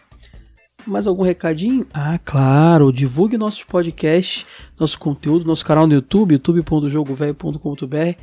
Tudo para seus amigos aí que curtem o estilo do assunto e também peço para que vocês conheçam o meu projeto novo, Super Soda. É um lugar onde eu falo de coisa nova. Então, se você gosta de coisa nova também e queria ver minha opinião sobre ah, jogos mais recentes, até algumas nostalgias também, aqui a gente não fala de Play 2, por exemplo, lá rola Play 2, Play 3, ah, e também não é só videogame, eu falo de séries, filmes, quadrinhos, tá bem legal o projeto. Eu peço que você vá lá para ver se você gosta. Galera que, que, que, que me segue já curtiu, já deu joinha, já gostou, então supersoda.com.br, supersoda.com.br ou procura aí no seu agregador de podcast Super Soda, tudo junto. Podcast bem maneiro, deixa lá as cinco estrelinhas pra mim, deixa um comentário no episódio mais recente pra ser lido, tá? Diz lá se gostaram, hein, gente? Tô precisando desse, desse feedback início de projeto, é muito importante. Bom, vamos agora aqui pra leitura dos feedbacks, né? Começando pelo Mi- Michael Monteiro. Oi lá, veiarada da podosfera. Ouvir esse episódio me traz muitas lembranças da época ahn, de criança. Ele continua aqui. Ah, principalmente do tempo em que vivia na casa da minha avó, por parte de mãe. Sempre vivi em casas de meus avós. A casa em que morei primeiro e que moro atualmente é a casa da minha avó paterna. Aqui meu pai já teve todo tipo de negócio, inclusive uma lanchonete. E mais importante, uma locadora de videogame, olha que legal. O pessoal vinha jogar à tarde e eu jogava à noite, normalmente no PS1.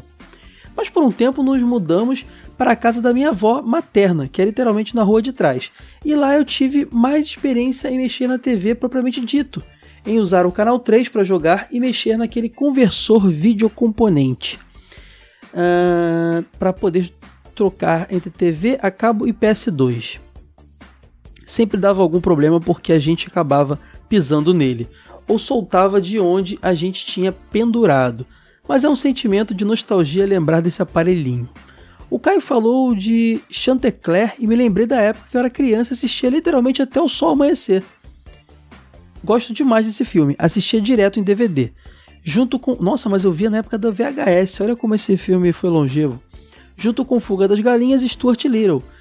Chantecler é um que, uh, que adoraria ver virando o episódio do cast. Eu não sei se o pessoal assistiu, não sei. Bom, pode ser, vou, vou, vou estudar a possibilidade. No mais, um ótimo episódio, gostei desse tema mais abrangente e descontraído. Vida longa ao jogo velho e véia na veia e Lionel Hall. Valeu, Michael, forte abraço para você. Agora um comentário gigantesco do Josh Walter. Olha que nome legal. Uh, Olá a todos, bom dia. Aqui já é boa noite na hora que eu tô gravando. Me chamo Josh, sou de São Paulo, sou SP e tenho 47 anos. Adoro o podcast de vocês e acho muito nostálgico ouvir ele apesar de eu ser de umas gerações anteriores à maioria dos assuntos que vocês falam. Nasci na metade dos anos 70, mas curti muito até os anos 90 já adulto. Tenho vontade, Josh, de trazer conteúdo da tua geração aí, cara. Vou, tô estudando essa possibilidade. Às vezes rola um tokusatsu assim, mas tô estudando aí para trazer mais.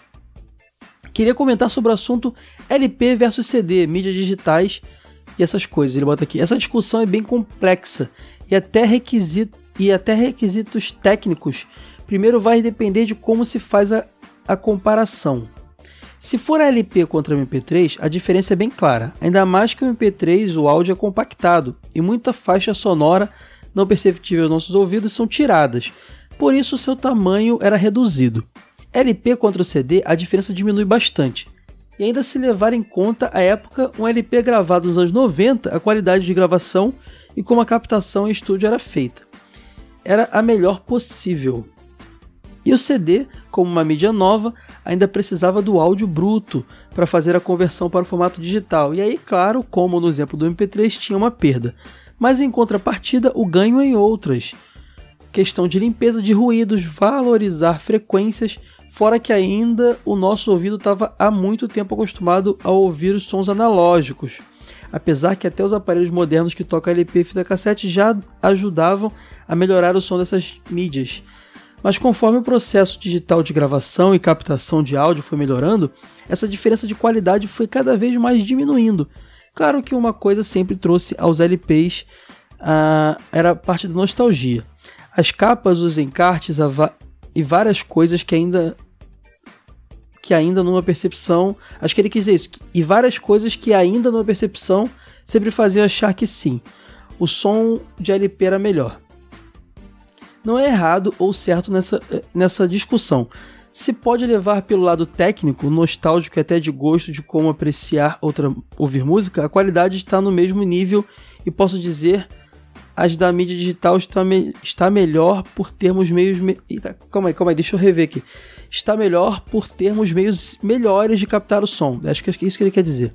E até pegar coisas que o analógico não podia. Claro que vai ter gente que tra é, trabalha com som técnicos para falar todos os aspectos da comparação. Um defendendo qual o melhor, mas sempre vai ser a sua percepção auditiva que vai te dizer qual se prefere. Hum, ele termina aqui mais uma vez, parabéns pelo podcast, trazendo sempre aquele nostalgia que aquece nosso coração. Não sei se eu entendi muito bem seu texto, Josh, mas pelo que você falou aqui, é, você quis dizer que tem prós e contras do digital, não é isso? Eu concordo, na verdade eu nem manjo muito assim, eu, eu replico o que eu ouço dizer e aos meus ouvidos o vinil soa melhor, sabe? Apesar de você ter que ter também um, um som, uma vitrola boa, né? Porque Não adianta você ter um toca, toca vinil lá e botar naquela caixinha que já, já vem nele, assim, não é tão legal. Mas aí pode ser que realmente, como você disse, a nostalgia conte para isso, né? Eu vivi muito mais a era do CD, mas eu nasci na época do vinil, tive vinil quando criança, então não sei, não sei, mas, mas gostei muito da sua explicação, Josh. Achei interessante você trazer esse, essa, esse aspecto que o digital tem, perde alguns detalhes, mas que melhora em outros. Realmente, o chiadinho do vinil ele se vai, né? Eu adoro o chiadinho do vinil, particularmente. Valeu, Josh, volte sempre. Muito obrigado pelo seu comentário. Agora o Matheus Brown. Fala Caio e Eide, parabéns por mais um excelente cast. Mesmo considerando as observações que o Caio fez de que começou com um bate-papo super informal entre vocês, acabou que foi um dos TVs de tubo que mais me fez mergulhar na nostalgia, por não ter ficado em um assunto muito específico, mas ter pego algo mais abrangente, várias memórias. Obrigado por isso. Pô, legal, ô Matheus. Não gosto de ser o chato. Ó, lá vem, ó, lá vem a alfinetada aí, ó. Que fica corrigindo. Não, mas tem que corrigir sim. As informações do episódio, mas valem como curiosidade. O Wade disse que em São Paulo o canal 4 era livre e podia ser usado como antena, mas aqui na verdade o canal 4 era SBT. A gente só podia usar o canal 3 mesmo, senão já era Cruz de Jequititas. Ah, mas o Wade é paulistano recente, ele já chegou na era digital já, mas Deus, dessa, dessa folga aí pra ele. E curioso, né? Os canais mais rivais ali naquela época, Globo, SBT, depois da Manchete, claro, era o 4 nos estados diferentes. Aqui o 4 era Globo, aí o 4 era SBT. Curioso. Queria compartilhar também algo que nunca mais vi, que lembrei por causa do episódio. Mas a primeira TV que eu tive no quarto era uma que meu avô não ia usar mais e me deu, que tinha acabamento em madeira. Boa, é compensada, MDF, não sei o certo. Era tipo um compensado mesmo, eu tive uma dessa também. E que tinha um botão acima da tela, que fazia o controle dela subir, tipo surgindo, surgindo de dentro dela para cima. É tipo essa que eu falei mesmo, Matheus, com certeza. Abração, parabéns pelo cast, obrigado mesmo pelos ótimos momentos que vocês estão nos proporcionando. Pô, valeu demais, Matheus, pelo seu comentário. Forte abraço. O Arthur Fonseca comentou: Salve, Verada! Não sinto tanta saudade de assistir essas TVs antigas porque eu era o, eu era o controle da TV. Teu pai e tua mãe mandavam, vai lá mudar de canal, Arthur. Brincadeiras à parte, eu tenho algumas boas memórias desse tempo. Em casa, a TV da sala tinha caixa de madeira e com o tempo foi se desfazendo, é isso aí mesmo. Os botões dos canais mais assistidos perdiam a pressão e era necessário colocar um palito de fósforo para o botão ficar preso no fundo. Não podia mudar para o desenho quando meu pai dormia, porque o barulho dos botões acordava meu coroa na mesma hora. Abraço, amigo. Você descreve, descreveu, Arthur, como era a infância nos anos 90 vendo TV. É isso aí. Adorei seu comentário. Abração. A Karina Felipe, quem não sabe, a Karina é a esposa do Edu, que faz nossos vídeos lá no canal, e é a locutora aí, essas vozinhas que você ouve aí nas vírgulas sonoras e tal, é da Karina. Ela comentou: Ô oh, gente, eu amei demais o episódio. Fiquei lembrando da locadora onde sempre ia nos finais de semana. Ela bota sexta se quiser pagar a, pegar a promoção. E a fita que eu tinha na gaveta e assisti milhões de vezes foi Uma Babá Quase Perfeita do Robbie Williams. Caramba, Robbie Williams lembrou muito meu pai. Meu pai adorava ele, a gente via todos os filmes dele, e esse aí também eu vi muito. Sabia de cor tudo que rolava no filme. E não me canso de falar. Novamente, parabéns pelo maravilhoso trabalho, vocês são pi... Muito bom, Karina, obrigado, obrigado mesmo pelo carinho. Abração. Agora o comentário do Vitor Lima. Bom dia, boa tarde, boa noite. Como diria Truman. Seguindo as orientações do Wade, vim do Spotify deixar meu comentário. Tenho 30 anos, sou de Vila Velha, Espírito Santo e vivi e vívidas lembranças da TV de antigamente. Na minha casa tivemos por um bom tempo apenas uma TV Philips de 20 polegadas na sala e uma das clássicas TVs de madeira que vocês comentaram, mas que era simplesmente terrível de sintonizar. Não tive, videogame, não tive videogame até 2001, então a TV era meu único entretenimento em casa. Quando não estava na rua arrebentando os dedos jogando bola. Assistia o que estava disponível, mas nada tão marcante como Dragon Ball no SBT, Power Rangers e Digimon, ambos no Angel Mix da Angélica, e o impecável Dragon Ball Z Bambu Luar, que virou até tatuagem. Ah, Dragon Ball Z é realmente depois foi pra Globo, né? A partir da fase Majin Buu, antes foi na Band e no Cartoon Network. Quando meu pai conseguiu um daqueles aparelhos da Sky com cartão, com todos os canais liberados, Cartoon Cartoons, aí tinha Johnny Bravo, Sou Máximo Coragem, Covarde, Nick Toons, ele bota aqui Vaca Frango, Cat Dog, Castor Inspirados, foram o auge da minha infância. Dos filmes, como não citar De Volta para o Futuro, Exterminador do Futuro, Vingador do Futuro, quanto futuro? Karate Kid do futuro, O Grande Dragão Branco do futuro, entre outras maravilhas que só os cinemas dos anos 80 e 90 foram capazes de produzir. Perdão pela mensagem longa, mas TV das antigas é algo verdadeiramente nostálgico. Parabéns pelo excelente trabalho. Valeu, Vitor. Eu também tenho uma nostalgia bem especial pela TV. Videogame foi muito presente também, mas TV moldou demais o meu caráter. Valeu mesmo pelo comentário, eu me identifiquei muito. Abração para você. Christian Brenner comentou: Fiquei surpreso em saber que sou só 5 anos mais novo que o Caio. Em alguns episódios, eu faço 34. Eu tô gravando nesse, esse feedback no dia 13 de setembro. Eu faço, eu faço 34 anos no dia 15 de setembro. Então tá chegando. Na verdade, dia 13 não, né? Dia 12, porque acabou de dar meia-noite aqui. Inclusive, é aniversário do meu irmão agora. Tem que dar parabéns pra ele amanhã, não posso esquecer. Voltando aqui para o comentário do Christian. Uh, no, em alguns, alguns episódios do TV de Tubo são de algo que passou quando eu era muito novo e não tenho memória nenhuma da época. Até hoje tem a TV de tubo 16 polegadas que ganhei do meu aniversário de 6 anos. Deixei uma foto dessa guerreira que segue funcionando depois de 23 anos. Caramba, ele botou a foto aqui dele pequenininho, vestido de Batman. E a TV na caixa, devia ser presente. E do lado tá ela, é, em 2022, aparentemente funcional. Que legal essa foto, gostei demais. Aí ele continua aqui. Hum, antigamente as coisas eram feitas para durar, né? Usa essa TV raramente para jogar PS1, PS2 ou assistir VHS antigo. Eu também faço isso, Christian. Eu tenho no meu escritório uma TV é, de tubo e eu assisto VHS e jogo videogames antigos nela. Hum, ele continua aqui. A minha fita de assistir em loop era o primeiro Toy Story. Até hoje sei todas as falas do filme.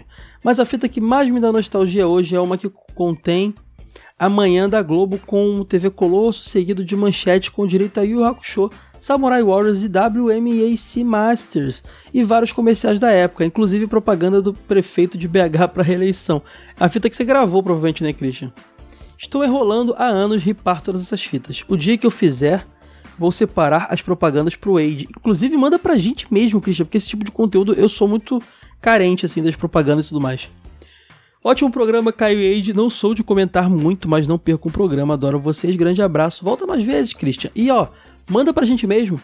Não só as propagandas, porque eu gosto de ver até a ordem dos programas que passavam na TV, assim, sabe? É bem legal. Fico muito curioso para ver essa sua fita aí. Abração, Christian. Agora o Gilberto Menezes Cruz comentou: Salve Verada, mais um excelente episódio do meu podcast favorito. Lembrar da minha TV de tubo em casa é lembrar de parte da minha infância, pois apesar de brincar na rua com amigos e jogar videogame, boa parte desse período foi assistindo TV, coisa que faço hoje em dia. Coisa que ao faço, eu acho que quis dizer não faço, na verdade. Aqui em casa tivemos TV preto e branco até mais ou menos 93, 94. Sim, eu assisti aqueles tokusatsu da manchete sem ver que era o vermelho, azul e por aí. E só vim ter uma TV mais moderna, de LED, há uns 10 anos ou 11 atrás, quando eu já tinha até meu PS3. Vocês lembraram de, é, que algumas TVs precisavam fazer a sintonia para funcionar canal X ou Y? Teve um dia que eu fui fazer isso em casa e deu M, ele botou aqui. Ficamos mais de uma semana só com um canal chamado Shop Tour, logo Shop Tour. Não sei se tinha no Rio, mas resumindo, era um canal que só passava propaganda. Não lembro, não tinha um canal, mas o Shop Tour entrava na programação da CNT aqui no Rio, se eu não me engano. Coisas de criança que gostava de aprontar. Um grande abraço para vocês. Obrigado por compartilhar essa, essa história, uh, ô, ô, Gilberto. E demais, cara. É, a gente fazia isso, né? A gente futucava as coisas e estragava, acontecia. abraço, volte mais vezes, ô Gilberto. Vamos lá. Ayrton Norisik. Na... Ah, agora comentário do Ayrton Norisik Nagata. Excelente episódio, mas ainda não supera o de Mighty Morphin Power Rangers, ele fala aqui. Falar sobre ver TV nos anos 80 e 90 é lembrar de uma época que já ficou para trás. Crianças de hoje em dia não veem TV apenas, apenas YouTube streaming. Sou de 83 e em casa sempre teve mais de uma TV. Tinha uma de madeira da minha avó e uma outra que era com seletor, mas já no fim dos anos 80 e início dos 90 tivemos mais dois aparelhos. Uma inclusive era da Sharp que o Caio menciona no episódio. Nos anos 90 chegamos a ter cinco aparelhos de TV e dois videocassetes em casa. Caramba, cara, que casa grande. Uh, aí ele continua aqui. Lembro de quando era criança e via Jasper e Changeman na TV. Minha mãe e meu pai me contavam sobre o National Kid. Agora, sobre o que o Tasaka falou, a estrelinha mágica é uma estrela e a Mariana. irmã do Chico Bento, é outra estrela. Ambas serem estrelas gera uma confusão. Ah, entendi. Pior que eu achei essa historinha, cara, no, no Instagram. Postaram a, a tirinha inteira, de quase na tirinha, a historinha. Mas não deixa claro que é outra estrelinha, não. Ô Ayrton, fica, fica, fica ambíguo o negócio. E Caio, o Chantecler não sonhava em ser um sósia cover do Elvis, e sim um grande cantor de rock country. Eu sei que não era sósia do Elvis, mas ele quis dizer que ele queria ser um cantor, mas ele era baseado no Elvis. A voz, tudo, tudo lá, o jeito dele. Com relação ao que, ao que falaram sobre a nostalgia da mídia, de ter, por exemplo, Cavaleiro Zodíaco VHS, discos de vinil apenas por isso, eu prefiro a nostalgia do conteúdo e não da mídia em si. Lembro que nos anos 90 assisti também, além dos canais VHF comuns, os canais UHF, Shop Tour, Canal 21, CBI e MTV Rede Mulher sobre e tal. Ele continua aqui. É, cara, eu, eu tenho já nostalgia com a mídia, não só a mídia, mas o dispositivo também. Aí vai de cada um, né? Sobre o videolocadora, como meus pais sempre gostaram de um bom filme, quase todo final de semana a gente ia na locadora pegar um filminho. Em tempo, ainda gostaria de fazer um apelo. Caio, ignora os comentários chatos da galera e volta lá pro grupo Telegram, por favor. Você está fazendo falta lá. E para finalizar, quero dizer uh, que estou ansioso pelo TV de tubo 100. Uh, ó, sobre o Telegram, cara, tava, tinha umas pessoas que meio tóxicas lá e tudo mais. O pessoal sabe, a gente está cada vez crescendo mais e acessando pessoas diferentes, né? É bom que, é, que bom que é a minoria. Eu não me sinto muito confortável de voltar, não, apesar de sentir falta da maioria das pessoas lá, Ayrton. Eu vou estudar essa possibilidade aí, tá, cara? De verdade. Eu fico feliz. Você não é o primeiro, a galera sempre vem me perguntar por que, que eu não volto. Eu vou, vou ver isso direitinho. E TV de tubo sem a história da TV. Você tá animado? Eu fiz uma pauta legal, cara. Eu tô muito, muito ansioso para contar a história do Assis Chateaubriand e como a TV foi criada, como a TV chegou no Brasil. É, vai ser bem maneiro esse episódio. Aí ele bota aqui: PS, desculpa o textão, mas se não tenho bastante a falar e algo legal a agregar, prefiro nem comentar. Não, mandou bem demais, Ayrton. Volte sempre, tá? Muito obrigado pelo seu carinho. Uh, o James Winter comentou: Vim porque tenho o Caio há anos no Facebook. Resolvi hoje ouvir meu primeiro episódio apaixonei no cast. Aí, James. Pô, cara, eu, eu tô ligado na tua foto, eu sei que você tá lá. Inclusive, James, vai lá no Super Soda também, hein? Eu tenho outro podcast que eu falo de coisa nova ouve lá, supersoda.com.br ou procura Super Soda aí no, no Spotify e tal. Quero que você veja saber se você vai gostar também. Além dos canais já citados no cast, gostaria de deixar minha lembrança da TV Escola. TV Escola, trabalhei lá, James. Aprendi muita coisa lá, sobre os planetas e saúde pessoal. Sim, trabalhei lá, foi muito legal esse período. Trabalhei na TV Escola, TV Brasil, nas rádios MEC, Rádio Nacional, esses canais públicos né, que a EBC, Empresa Brasil de Comunicação, administrava. Uh, talvez há coisas que eram bem à frente do meu tempo para a época. Talvez tenha sido o canal que mais vi quando criança. Pô, que legal, James. Você teve uma boa criação. Obrigado pelo cast sucesso sempre. Obrigado. Que bom que você veio aqui. Depois de tanto tempo compartilhando coisa lá no Facebook, você resolveu vir. Ouve lá o Super Soda também. E volte sempre, James. Foi muito legal te ter aqui nos comentários, trocar essa ideia com você. Vou te mandar uma mensagem no Facebook depois para estreitar esses laços aí, tá? Abração. Ó, o, Fe, o Felipe Ziotic comentou: Fala Vera, olá Verada. Comecei a ouvir o podcast recentemente e essa é a primeira vez que estou comentando. Estou adorando os episódios e pretendo ir atrás das revistas em breve. A a, a nostalgia bateu forte ouvindo as histórias de vocês e comparando com o meu tempo. Muitas das experiências que vocês passaram eu também compartilho. Saudade dos anos 90. Parabéns pelo ótimo trabalho e apoio a ideia de um episódio sobre a história do Cartoon Network. Se não for abuso da minha parte, gostaria de sugerir também um sobre o bloco Tsunami no mesmo canal. Cara, o Tsunami talvez mereça realmente, além de ser citado no Cartoon, ter um seu episódio dedicado sim. Não vejo por que não. Que trouxe inúmeros animes e desenhos muito da hora. Aquatim, Esquadrão Força Total, Mega XLR e o canal Fox Kids. Cara, o, o Aquatim não passava no Adult Swim? Acho que era outro bloco. Bom, não lembro. E o canal Fox Kids também. Fox Kids já tem, o, Felipe. Procura aí no histórico de, do nosso podcast. Fizemos um episódio totalmente dedicado ao Fox Kids. Dá uma vida. Vai ao passado aí do, do TV de tubo que você vai achar. Perdão se um desses já tivesse sido, tido episódio aí. Fox Kids foi um exemplo. Mas ainda estou no processo de ouvir os antigos. Abraço. Corre lá pro Fox Kids que já tá lá o, o Felipe. Tem também do Locomotion, tem uns canais, Animax Locomotion, tem uns, episódios de canais aí. E eu vou falar para vocês uma coisa, vou dar um spoiler para quem, só para quem fica aqui pros feedbacks. O episódio de manchete já está gravado. Só digo isso. Vamos lá, Pedro Rabite comentou: Fala, meus amigos velhos, esse tema é, como diria Paulo Bonfá do Rock Bola, totalmente excelente. Minha primeira lembrança com TV foi ver Chapolin, Chaves e Pica-Pau. Tudo isso numa TV preto e branco. Por muito tempo não sabia as cores disso tudo, até que trocamos uma máquina de costura em uma TV colorida, toda de madeira e que às vezes perdia o som. A primeira imagem, uh, ali falou que resolvia os problemas com tapa na lateral, isso era um clássico. A primeira imagem dessa TV foi uma corrida do Ayrton Senna e jogava muito Mario 3 por no máximo meia hora para não estragar a TV. Como moro numa cidade menor que Seridó e por questões financeiras nunca tivemos TV a cabo, minha diversão era Chaves Chapolin TV Manchete em peso. Curtia ver séries e filmes de faroeste na Band com meu pai. Até uma curiosidade, a manchete às vezes ficava com uma tela preta, que eu jurava que tinha gente falando ao fundo, e no SBT, cara, tela preta às vezes pode ser, Pedro, isso acontecia muito. Alguma propaganda que não servia para tua localidade. A sua, a sua cidade devia ter uma retransmissora da manchete.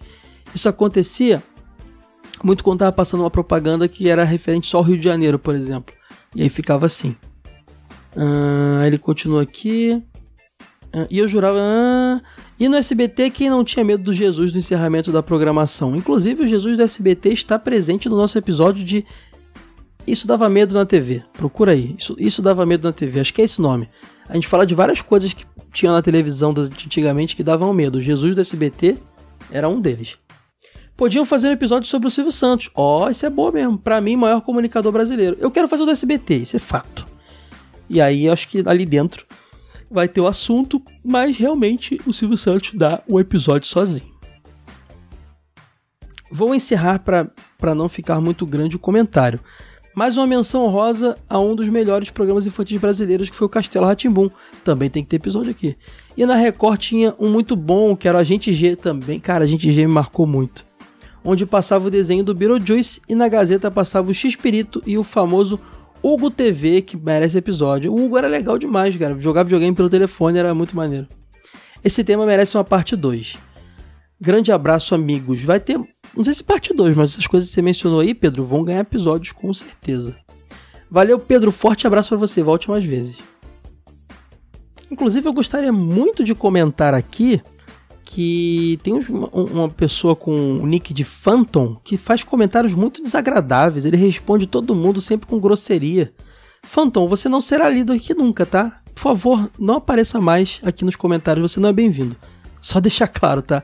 Aqui é um lugar para ser saudável, não é um lugar para você para fazer esse papelão que você tá fazendo aí, hum, coisa infantil, coisa de moleque aí, tá bom, Phantom? Abraço para você. Comentário agora do Daniel Freire da Silva. Ótimo episódio, muito nostálgico. Me lembro da primeira TV em casa. Uma feita que tinha estrutura feita de madeira compensada. Ah, deve ser uma que tinha estrutura feita de madeira compensada. É a mesma que eu mencionei lá, Daniel. Assisti muita TV Cultura nela. O que me marca na minha infância nos anos 90 é a loucura da TV brasileira. Eu lembro de, com os 6 anos de idade, assistir o Brinquedo Assassino no SBT depois ver Cocoricó na cultura, em seguida Cine Trash e a Noite, e a noite Bigman. Era uma loucura, mas sinto muita nostalgia. Abraços velhos e velhas, ótimo programa. Então, Daniel, a gente tem um episódio que eu já mencionei aqui, que é o Isso Dava Medo na TV, que é bem legal, porque fala de coisas que davam medo na TV, né? Às vezes nem necessariamente era algo para isso, mas funcionava de tal forma. E tem um episódio nosso também, procura aí, que é o. Era para adulto, mas eu assistia. Eu acho que é esse o nome que fala dessas tosqueiras toda aí de, de coisa violenta, banheira do Gugu, que ficava disponível para criança ver e não era bem bem próprio para isso, né, Daniel? Valeu pelo seu comentário, forte abraço, o, Daniel. Volte sempre. Esse episódio deu o que falar. A TV de tubo tem dado muito mais comentários até que o jogo velho, isso é incrível. Agora o comentário do Marcos Mazo. E aí, galera, tudo na paz? Vou dizer um negócio. É, é um comentário enorme do Marcos. É triste ouvir um podcast com o pessoal falando como isso é nostálgico e perceber que para mim isso foi quase ontem. Vou escrever minha experiência e nem precisa ler no podcast, pois acho que vai ficar bem longo o meu texto. Já estou lendo, Marcos. As duas primeiras TVs da minha vida eram uma da minha família, uma Filco preto e branco que não durou muito em casa e a TV a cores da minha avó, uma Mitsubishi Telefunken, olha que clássico. Até completar 14 anos eu só via TV a cores da minha avó. A nossa TV pifou e até 89 a minha família inteira assistia TV em uma Filco minúscula, mas parecia um monitor preto e branco do, de computador. Aliás, eu ainda estou ouvindo o podcast enquanto escrevo, então não sei se vocês comentaram, mas tinha uma coisa que foi extinta nas TVs modernas: controle de sintonia vertical. A gente menciona isso rapidamente sim. Também tinha o horizontal, mas o mais marcante era o vertical. Você assistir algo e a imagem ficava subindo em looping. Quando a parte de baixo começava a subir, uh, vinha uma faixa preta em seguida a parte de cima da imagem. Eu, não comentei com esse detalhe todo, mas realmente isso era um saco, cara. Tinha que sintonizar. Eu falei que tinha que sintonizar canal a canal, mas realmente a interferência que dava era isso, era o um negócio rodando, né, subindo e descendo. Era uma batalha para deixar a imagem estática na TV, e quando você finalmente conseguia parar e assistir a TV todo feliz, até a imagem lentamente começar a subir novamente. E outra coisa que vocês esqueceram de mencionar eram os famosos fantasmas. Ah, esquecemos mesmo. É, os fantasmas. Cara, eu não sei até hoje o que causava aquilo, mas ficava uma espécie de. Uma sombra atrás do personagem, né? tipo uma duplicação assim das pessoas, era bem bizarro. É, além da imagem ter muito chuvisco, os fantasmas, clones das imagens exibidas, atrapalhando a exibição, principalmente em jogos de futebol. Sobre o nome TV de tubo de raios catódicos, catódicos, é. Se eu não estou enganado, é o nome de todas as TVs de tubo. Realmente, é, eu, eu, eu, eu quis dizer que as TVs de raio catódico mais antigas, que tinha aquele esquema de elas precisar aquecer para dar imagem, e essas que costumavam estragar com imagens estáticas. Eu falei de um jeito que parecia que que só essas eram as catódicos, e realmente você, tá, você, tá, tem razão. Eu, eu, eu, me, eu, eu me expressei mal, até por falta de conhecimento técnico do negócio. Obrigado por trazer essa informação aí. Uh, ele continua aqui. Tanto que em inglês as TVs são chamadas de CRT. E não é mito, as TVs queimavam a tela de ficasse uma imagem estática há muito tempo.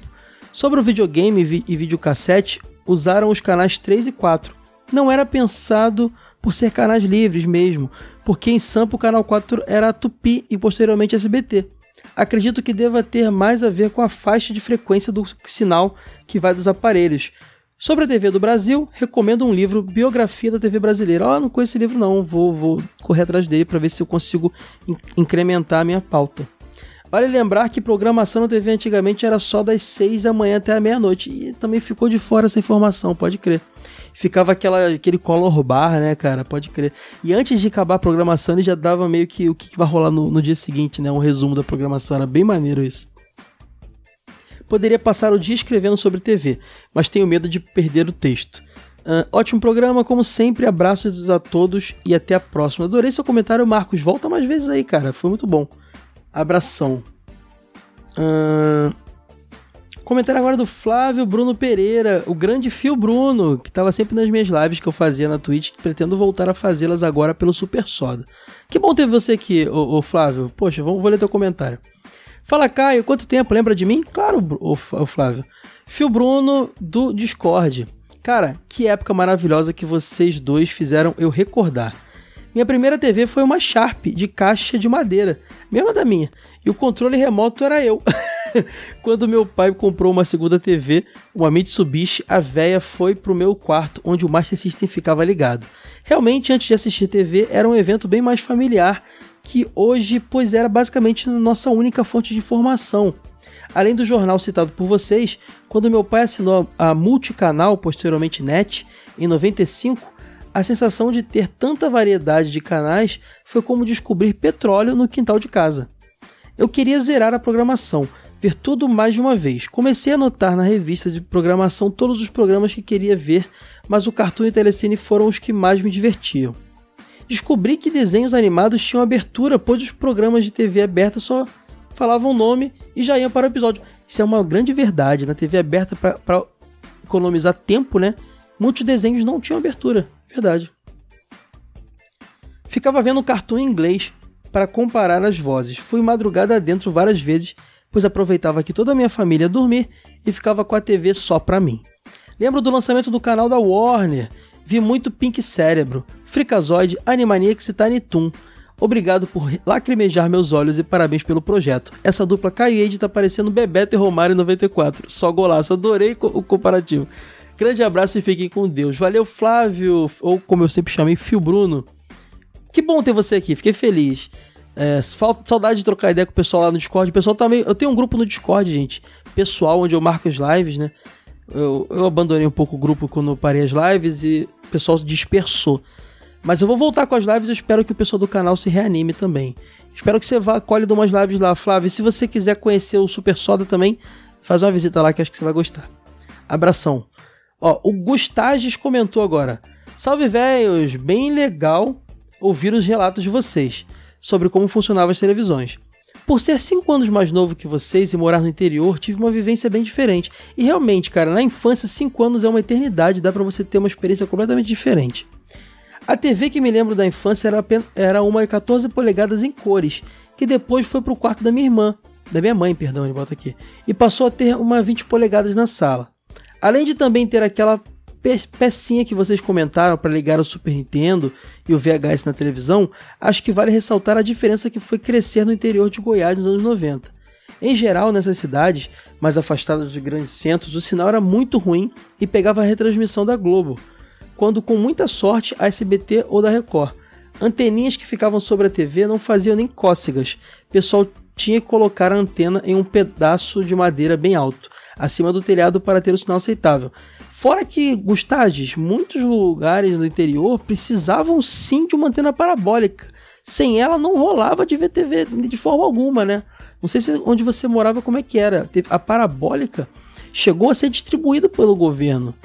Hoje isso acontece, se eu não me engano. Porque tem lugares que realmente sinal de TV não chega muito mal, como se disse a Globo. Ah, eu boto aqui. Minha grande riqueza da infância não foi TV a cabo, foi quando colocaram uma antena parabólica lá em casa. Aí, viu? Não falei? Graças à parabólica, a televisão passou a pegar o sinal de São Paulo. Então tive acesso a Manchete, Cultura, Record, Band e um sinal muito melhor para ver SBT, sem ter os desenhos interrompidos no meio, porque ia começar o jornal local. Sucesso pro podcast. Obrigado, Gustavo. Adorei seu, seu, seu comentário. É, deixamos de fora a parabólica também. Realmente, quem comentou aí que o que tem uma parte 2, tô começando a achar que isso é a verdade mesmo. Ó, o Daniel de Souza Silva comentou: Gostei muito do episódio. Em casa tivemos uma Telefunken que estrala, estralava e. A... Eu não entendi o que ele quis dizer. Estralava a 3 km de distância minha mãe ouviu o seletor. Ah, o barulho, sim. Tivemos uma fase dos, dos Cavaleiros Zodíaco, uma TV combinada com rádio que vinha do Paraguai. Tivemos na fase dos Cavaleiros Zodíaco uma TV combinada com rádio que vinha do Paraguai. Mas a antena quebrou e para assistir a manchete alguém tinha que ficar segurando um bombril no local que era a antena. Nostálgico demais, parabéns pelo episódio. Geralmente era o irmão mais novo, né, Daniel, que fazia isso. Valeu, abração, volte sempre. Ó, tá, cara, ainda tem muito comentário, meu Deus, eu vou ler todo mundo. Tiago Alves comentou: mais um excelente podcast. Televisão sempre foi e continua sendo uma paixão em minha vida. Mesmo na era dos streamings, eu ainda assisto muita TV aberta, principalmente TV Globo, do qual sou fã das novelas. Atualmente, por exemplo, é sagrada hora da novela Pantanal e da novela Mar do Sertão, que tem meu ídolo Renato Góes como um dos protagonistas. Ah, nos respectivos horários estou lá, eu religiosamente em frente à TV. Sou de 84 e vivi todas as eras do vinil, da locadora e etc. As fitas que eu mais locava eram Show da Xuxa 1 e 2 da Globo Vídeos. Uh, às vezes eu, eu, trazia fitas diferentes, só para poder ficar mais tempo com essas, pois quanto mais VHS você alugava, mais dias passava com as fitas. A partir de 95 eu alugava fa fanaticamente o filme Mighty Morphin Power Rangers The Movie, tem que episódio aqui inclusive. Eu não tive a TV a cabo, mas gostaria muito de ter tido a Fox Kids, paraíso para qualquer fã dos Power Rangers. Eu tive, cara, foi, foi incrível ter esse canal.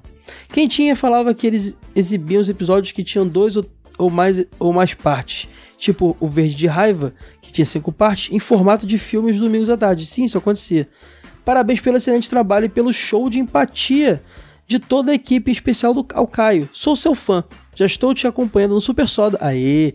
E que orgulho de ver suas opiniões em relação à diversidade, fake news, etc. Boa, boa, tamo junto, Tiagão.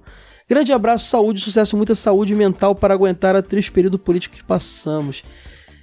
É, tá difícil pra muita coisa, tanto da parte política como no geral, né? Pandemia recente que a gente vivenciou e ainda tá vivenciando. Muita ansiedade. É complicado, Tiagão. Mas vai melhorar. Tem... Estamos aqui produzindo conteúdo para que fique mais fácil pra gente, né? Super Soda, inclusive, tem essa, essa, essa bandeira de alto astral e coisas legais, exatamente para balancear tudo isso. Obrigado, Tiagão, de verdade, pelo seu comentário. Continue com a gente aqui que a gente continua com você. Murilo Melo comentou: Milo de novo. Adoro que ele começa assim. Excelentíssimo episódio. Lembrei da época que meu primo gravava Dragon Ball para eu assistir de tarde, porque eu estudava de manhã. Falando nisso, você gravava mesmo TV Colosso? Eu só fui descobrir videocassete muito mais velho. Tinha videocassete já na minha casa na época TV Colosso, Murilo, tinha sim. Eu gravava Dragon Ball quando começou a passar no Cartoon que na época chamava Dra Dragão Z. Não, nunca foi Dragão Z, não. Era Dragon Ball Z. e muitos anos depois gravando Dragon Ball Z na saga Majin Buu e Digimon Frontier. Os Frontier que eu adoro, inclusive. Os filmes que mais aluguei em VHS foram Pokémon The First Movie e Shrek. PS, esqueci de comentar. O episódio de Capitão Planeta, meu preferido era o Mati, porque Brasil. Ele bota aqui. Representatividade é tudo. E os nerdola ainda reclamam que não faz diferença. Tamo junto, Murilo. Muito feliz de ter gente aqui que que tem as ideias boas, né? Tamo junto. Agora o comentário do Flávio. Ó, quem ficar até o final disso aqui vai ganhar um abraço virtual meu, hein? Porque vocês são guerreiros. Flávio Cordeiro Filho, bom dia, boa tarde, boa noite. Me chamo Flávio Cordeiro, sou de Belém do Pará, porém escrevo de Juruti do Pará e tenho 30 anos. Excelente episódio me trouxe muitas lembranças, principalmente do início da TV a cabo, pois era tudo bem diferente de atualmente. Na leitura dos comentários do episódio do Capitão Planeta, você, Caio, lembrou de um fato muito importante, pois quando moramos em capitais, acabamos por esquecer. É necessário sim ter uma grade diversa na TV aberta, é isso aí. Principalmente quando falamos de interior do Brasil. Como estou morando em uma cidade do interior do Pará, percebo quanto a inclusão digital está andando com passos lentos. O pessoal, o, o, o, o Flávio, que mora na capital, não entende que é, é uma fatia muito pequena que tem acesso a esse tipo de coisa, cara. A TV aberta ainda é a principal forma, e o rádio, né? Dessa, da, da grande parte dos brasileiros se informarem. Ah, ele continua aqui mandando passos lentos. Aqui no oeste do Pará, o sinal digital ainda não chegou totalmente. Muita gente ainda vê TV com fantasma pois foi percebendo isso que notei como a nostalgia muitas vezes nos cega, pois atualmente eu praticamente não vejo TV, pois não consigo me reacostumar com o sinal analógico. Isso sem falar na internet, que existe por aqui, porém nem é o melhor dos sinais. Durante o fim de semana, então, melhor baixar tudo durante a semana. Olha só, cara, parece a gente nos anos 90 tentando usar a internet e é uma realidade de uma parte do Brasil até hoje. Vida longa ao jogo vai TV de tubo e o Super Soda. Ah, tá ouvindo o Super Soda também. Ansioso para ver esse feat jogo velho Super Soda. Abraço. Então deixa aqui uma, uma, uma coisa, hein. Essa semana que tá saindo esse episódio aqui, esse, esse, episódio que vocês estão ouvindo agora do TV de Tubo, é, tá saindo um Super Soda, se não tiver ainda, vai sair nos próximos dias. Um Super Soda com o Wade, cara. Eu, o Wade foi lá no Super Soda falar de Street Fighter 4, que não é nostálgico, quer dizer, para mim é, mas pro, pro jogo velho não. E aí eu chamei o Wade pra falar de jogo de luta porque ele gosta de jogo de luta e jogo de luta recente também. Então ficou bem legal o episódio, cara. O Wade e o Thiagão estão lá falando de Street Fighter 4 e o Floyd, amigo meu, comigo, cara. Muito bacana o episódio. Ouçam lá. E a Sora já marcou gravar comigo um gamezinho também da geração PS3 360. Um FPSzinho bem sombrio aí, que é a cara da Sora e do Matheus. Eles vão gravar lá. Então, Super Soda terá crossovers aí com o jogo velho. É, é isso, abraço para você também, Flávio. Muito obrigado pelo seu comentário. Volte mais vezes e comenta lá no Super Soda também, cara. Quero ver você aparecer lá. Pô, fiquei feliz, fiquei feliz com o seu comentário. Ó, Marians. Eu não sei se é a Marians ou, ou Marians. A foto é um gatinho, muito bonitinho por sinal. Eu também vivo assistindo comerciais antigos ou aquelas paradas que mostram a programação antes do canal sair do ar. A partir de, nove... a partir de 90 e pouco, a TV só sai do ar para manutenção ou logo antes de começar o primeiro programa no YouTube. Tem muitos canais com esse tipo de conteúdo. Tem, e eu gosto muito, Mariana, eu consumo muito também. O Wade também gosta muito. E, e, pego muito conteúdo pra TV de tubo. Quando eu vou fazer episódio, sei lá, de um filme, eu vou lá, procuro nesses canais a chamadinha lá, que o canal usou para divulgar o, o, filme na programação. Eu te, tento fazer sempre, sempre que eu acho, eu coloco na, no, no, no episódio. Valeu, Marians! Ó, o Felipe, Cipri... Felipe Cipriano comentou: Olá, Fê aqui, ouvindo, ouvinte novo. Opa! Conheci pelo Spotify e curti demais o trabalho de vocês. Episódio muito bacana. O Wade me lembrou da época em que tinha que ficar girando a antena na, da casa para sintonizar a TV, para pegar para pegar três canal. Ah, só três canais, né? Moro no interior de São Paulo. E ainda de quebra soltava os fios da entrada. Eu também tinha uma faquinha para descascar os fios. Isso é clássico, o Felipe, clássico. A faquinha é um sucesso. Pra... Tinha aquele cachimbo, né, que prendia na, no fio, você ia descascando e enrolava ali. Valeu, Felipe. Pô, que bom que você, que você é ouvinte novo e já comentou. Volta aí, cara. Quero ver você mais vezes aqui. O Éder Aderaldo comentou: Não tem como relembrar do jeito como nós assistimos TV antigamente sem fazer um comparativo com o dia de hoje. Concordo. Hoje, por mais que tenhamos um acervo gigantesco de séries e filmes à nossa disposição, seja por serviços de streaming, apps piratas, etc., pelo menos eu falo para mim mesmo, depois eu assisto, aí depois dá aquela preguiça de assistir. Claro que o padrão das séries hoje é quase impossível assistir na TV ou pegar um filme já no final, você acaba não entendendo nada. Antes, por mais limitado que fosse assistir TV, você sempre arranjava um jeitinho para assistir. Falando em dar um jeito, a gente era criança também, né, Éder? Tinha mais tempo. Lá no Ceará, por volta de 95, uh, tinha gente que, pra não subir lá pra, pra vila pra ver novelas, futebol, etc., ligava a TV na bateria do carro. Na, olha que doideira. Na época que passou o Changeman Girai e Jaspion na Band, a nostalgia foi tanta que nem tomar banho eu queria. Changeman Girai e Jaspion os Jiraiya acho que nunca foi pra Band, não. Mas o Changeman e o Jiraiya foram. Ou foi pra série. É, foi pra Band sim. Mas o Jiraiya não foi, não, Éder. Ficou sempre na manchete. Eu posso estar enganado. Mas ficou sempre na manchete. O Changeman acho que foi pra Band sim. Como meus pais são comerciantes, fiquei bastante tempo sozinho em casa só assistindo o desenho da TV a cabo. Era uh, em 2000, quando mudamos para um apartamento e o sinal da TV aberta era praticamente inexistente, Aí sim assistimos a TVA, eu tive TVA também. Sobre o comentário do Capitão Planeta, so, Soninho e Sagui são as mesmas. Ah, Soninho e Sagui são a mesma coisa. Aqui em CP, SP chamado de Mico, mas como minha família é praticamente toda do Ceará, eu também acabei conhecendo como Soninho. A gente falou de Soninho no Capitão Planeta, nem lembrava disso. Mas Sagui, Sagui ele, ele, é, ele não chega a ser um mico, eu acho. É, não, eu não sei, tem umas. Eu não sei, tem que. Ele é uma espécie própria, assim. É diferente. Bom, na verdade, não, é, não, não é um macaco, ele é um mico. Bom, eu não sou a Sora bióloga aqui para explicar isso. Valeu, o Éder, volte mais vezes. Esse episódio foi realmente um absurdo de comentários. É impressionante como nostalgia faz mexe com as pessoas. Eu prometi e vou cumprir, vou ler todo mundo. Então vai ficar gigantesco. Já tem 45 minutos de gravação aqui de feedbacks. Vamos lá. O Tamasi comentou: Fala, Verada! Esse tema me puxa para os anos 80 e 90. Lembro que o meu sonho de consumo e do meu pai era uma antena que tinha na casa de um técnico de manutenção que pegavam todos os canais limpinhos. Falando em antenas, eu era o responsável por operá-la.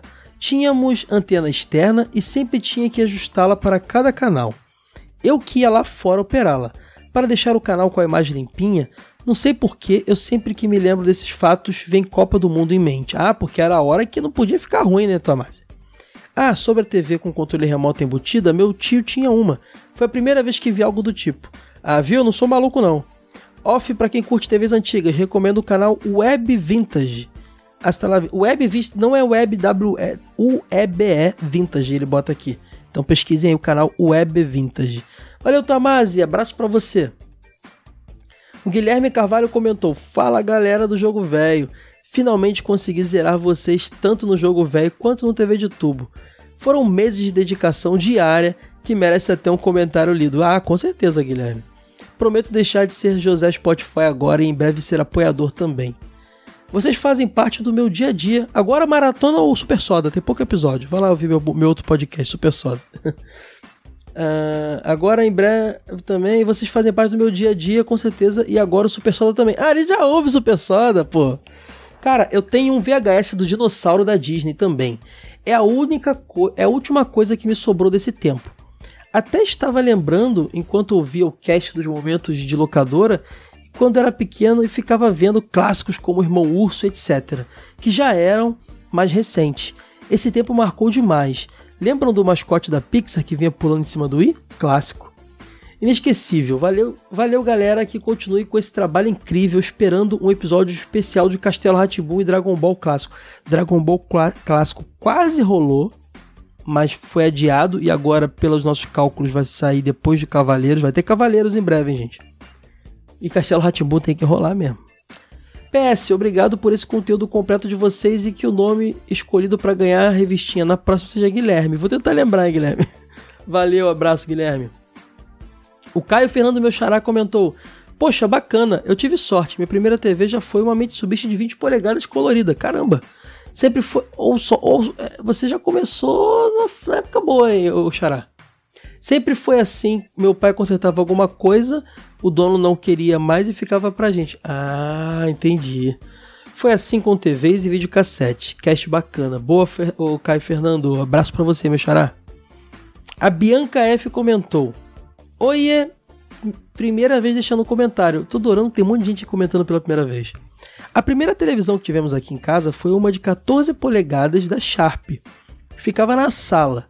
Hoje em dia é até difícil de imaginar como nós assistíamos uma TV tão minúscula. Depois, meus pais compraram uma TV de 20 polegadas para ficar na sala e a de 14 foi para o quarto que, que eu dividia com meu irmão. Pouco tempo depois, ganhamos um Dynavision de presente Passávamos, passávamos horas jogando na TV de 14. A terceira TV que tivemos em nossa casa foi uma Filco de 29 polegadas. Tenho até hoje, ela fica no meu quarto e, tão, e é tão pesada que o hack entortou. Essa não foi comprada. Meu pai ganhou em um sorteio que teve no trabalho dele. Nesse dia, ele ligou para minha mãe para pedir a ela que fosse buscá-lo de carro para pegar a TV. Minha mãe ficou empolgada e saiu com tanta pressa que acabou atropelando o co... Gente, o coitado do nosso gato que estava. Nossa! Que triste! Que estava escondido no motor e tentou sair no momento em que ela ligou o carro. Nossa, eu fiquei baixo astral agora. Acabou sendo um dia feliz e triste. Hip Chiquinho. Nossa, fiquei muito triste agora. Gente, carro, gatos ficam no motor para se aquecer. Bata no carro para eles saírem antes de sair, gente. Só mais uma coisa. Vocês lembram que algumas TVs de tubo vinham com jogos? Eram jogos bem rudimentares e eram jogados usando o controle da TV mesmo. A minha TV de 29 tinha Tetris. Ela botou foto aqui, eu não, não Cara, que doideira! Tinha um Tetris na TV, cara. Que doideira! Também tive uma TV com o jogo da cobrinha. E quando criança, lembro de já ter visto uma TV com um joguinho de nave. Segue foto do joguinho na minha TV. Nunca vi isso. E talvez eu até tenha tido uma TV com isso, mas nunca descobri. Que legal, tô vendo a foto aqui. Quem quiser ver a foto, gente, entre em jogovelho.com.br, procura o episódio 80, 93, lá nos comentários tá a foto que a Bianca botou. Bianca, volte mais vezes, adorei seu comentário, tá? Obrigado aí pelo, pelo carinho e ouça o Super Soda, meu outro podcast. Vinícius Cardoso comentou: Fala pessoal, tudo certo? Aí ele bota Record 2, Rede TV 4, SBT 5, Band 7, Rede Minas 9. Então ele é de Minas, né? Globo 12. Esses eram os canais com os quais cresci em BH, Minas Gerais, já que tive a TV a cabo uh, por pouco tempo. Gostava muito da Rede Minas, que no período retransmitia ao longo do dia a programação da TV Cultura. Adorava os desenhos educativos de lá. Lembro também de ter uma TV enorme, com a seletora de canais. Eu vivia quebrando ela quando criança, porque adorava clicar no botão sem parar. Nessa também jogava meu Super Nintendo, quando aquele adaptador da antena que vocês mencionaram, usando, né, que mencionaram. Episódio muito maneiro, foi muito legal viajar na memória de vocês e na minha também. Um abração e até a próxima. Adorei o comentário, Vinícius, volte mais vezes. Vinícius, se bem que o Vinícius tá sempre aí, né, Vinícius? Parece que não acaba nunca, gente. Davi ou David Fernandes.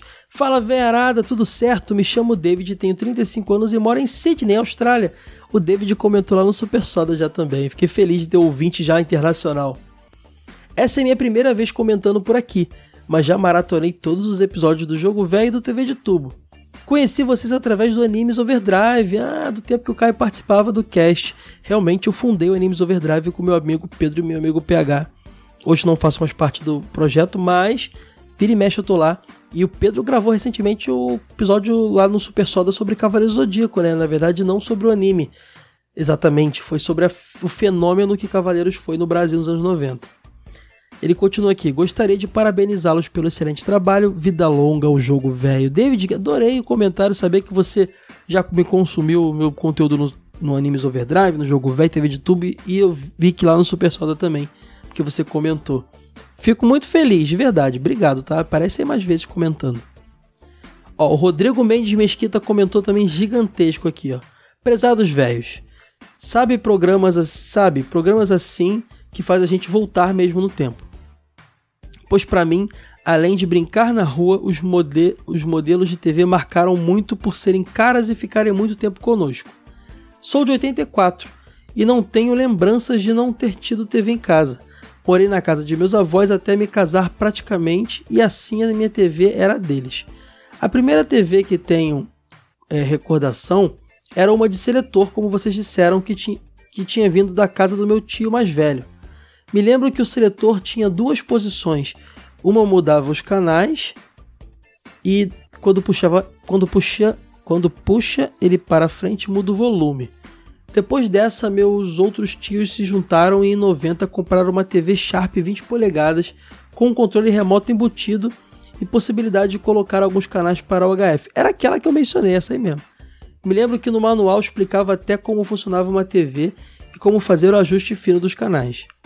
O melhor era a propaganda semi-enganosa que dizia ser possível sintonizar até 39 canais, sendo que no controle só tinha 13. o que acontecia é que a TV na parte de cima tinha uma espécie de porta que você abria e permitia selecionar três posições diferentes para cada canal, como em um Atari.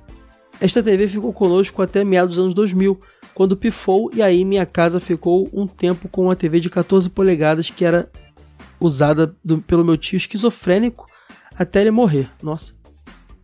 Pois essa era uma das poucas coisas que mantinha ele calmo. Depois dessa foi seguida a tecnologia e sempre que meu tio trocava de TV, minha avó recebia a antiga, até 2010 quando compramos uma Samsung 50 polegadas, eu e meu irmão. Em relação aos canais de TV aberta, aqui em São Paulo era 2 Cultura, 4 SBT, 5 Globo, 7 Record, 9 Manchete, 11 Gazeta e 13 Bandeirante. TV a cabo só tive vislumbres até me casar em 2012. Daí em diante fez parte da minha vida, apesar de agora ser o último ano que vou manter, já que todos em casa agora ficam direto em seus streamings. Aqui em casa a gente tem, mas eu praticamente não vejo também. Uh, mais uma vez, parabéns por esse ótimo programa que sempre me ajuda a rir e desestressar dessa vida muito louca de trabalho e família. Um apo eu apoio um cast sobre Polyposition e também sobre Jace e os Guerreiros do Espaço. Dois, dois desenhos que tem que ter aqui mesmo. Vou, vou, eu acho que o Wade não viu nenhum dos dois. Não sei se é Sora, mas eu vou dar um jeito de fazer esse episódio sim. Um abraço enorme a todo, toda a equipe do Jogo Velho, especialmente a você, a dupla de ouro Romário e Bebeto da Podosfera. Mais uma comparação Romário e Bebeto, eu adorei, de verdade. Valeu demais, o, o Rodrigo, um abraço. Caramba, não acaba. Sempre que eu rolo parece ter mais. O Marcel Melo Queiroz comentou: Mais um episódio excelente. Minha experiência com a TV foi praticamente idêntica à do Caio, com exceção da TV a cabo, que só tive acesso em 2010. Todos os canais citados também pegavam aqui em Fortaleza, mesmo com sinal ruim, como era o caso da CNT, em que eu assistia ao programa Hugo à tarde. Programa muito interessante em que o telespectador joga videogame ao vivo usando o teclado do telefone fixo. Houve um período nos anos 90 em que a TV Cultura aqui era transmitida com o logo da TVE. Foi a época de ouro do canal, com os desenhos e programas mais clássicos da emissora engraçado porque a TVE aqui do Rio, onde eu trabalhei, inclusive, ela era retransmissora da cultura. Então, provavelmente, uh, aí estava retransmitindo o sinal da retransmissora. Engraçado, né? Vou deixar minha contribuição de como era a sintonia dos canais aqui na década de 90. Ele está falando lá da, da, da região de Fortaleza. Canal 2 Manchete, 5 Cultura, 8 SBT, 10 Globo, 12 Band, 13 MTV, às vezes funcionava, ele bota aqui. 14 Record de Mulher, não entendi, era variável os dois? 22 TV Diário, estreou no fim dos anos 90. TV Diário é uma TV muito doida, eu conheci numa época que eu tive parabólica e tinha uns programas de uns fantoches lá, cara, que era muito engraçado, que era tipo um programa policial com os fantoches nas garras da patrulha, eu acho que era isso. Era até um pouco assustador aqueles fantoches. 46 Rede Vida e 54 CNT. Como eu já disse em outra oportunidade, os episódios que resgatam a memória da TV são meus favoritos. Então quero recomendar uma série de programas especiais que o Arquivo, Ma... Arquivo Marquezine fez no canal dele. Não conheço o canal dele. Vou... Ah, Arquivo Marquezine, sim. Entrevistando especialistas em história. Não, não conheço não. Eu não sei se eu conheço, eu vou ter que descobrir história da TV. E pessoas que estavam nos bastidores das emissoras desde a década de 60. Vale muito a pena ver. O arquivo dele é feito de gravações pessoais, fitas que ele compra e doações de pessoas que querem se desfazer de seus VHS, mas não querem que a memória se perca. O trabalho dele é excelente e acho que deveria uma ótima entrevista. Muito sucesso à dupla Caio e Eide. Vou atrás desse conteúdo aí, ô Marcel, gostei mesmo. Forte abraço para você. Obrigado pelo carinho. Comentário agora do Blastose. Pô, eu, eu gravava os desenhos da, do Máscara que passava no SBT, os filmes do Ace Ventura, do Maluco no Pedaço, do Tira da Pesada, Locademia de Polícia, Curtindo a Vida Doidado. Tudo no VHS. Mas infelizmente me desfiz de todas as minhas fitinhas. Hoje só tenho alguns VHS de Jurassic Park. Alguns DVDs de filme e de shows de rock. Alguns de CDs de rock. Mas, mas é isso. Parabéns pelo episódio e continuem com a qualidade de sempre. Principalmente nas revistas. Valeu, Blastose! Cara, tá acabando.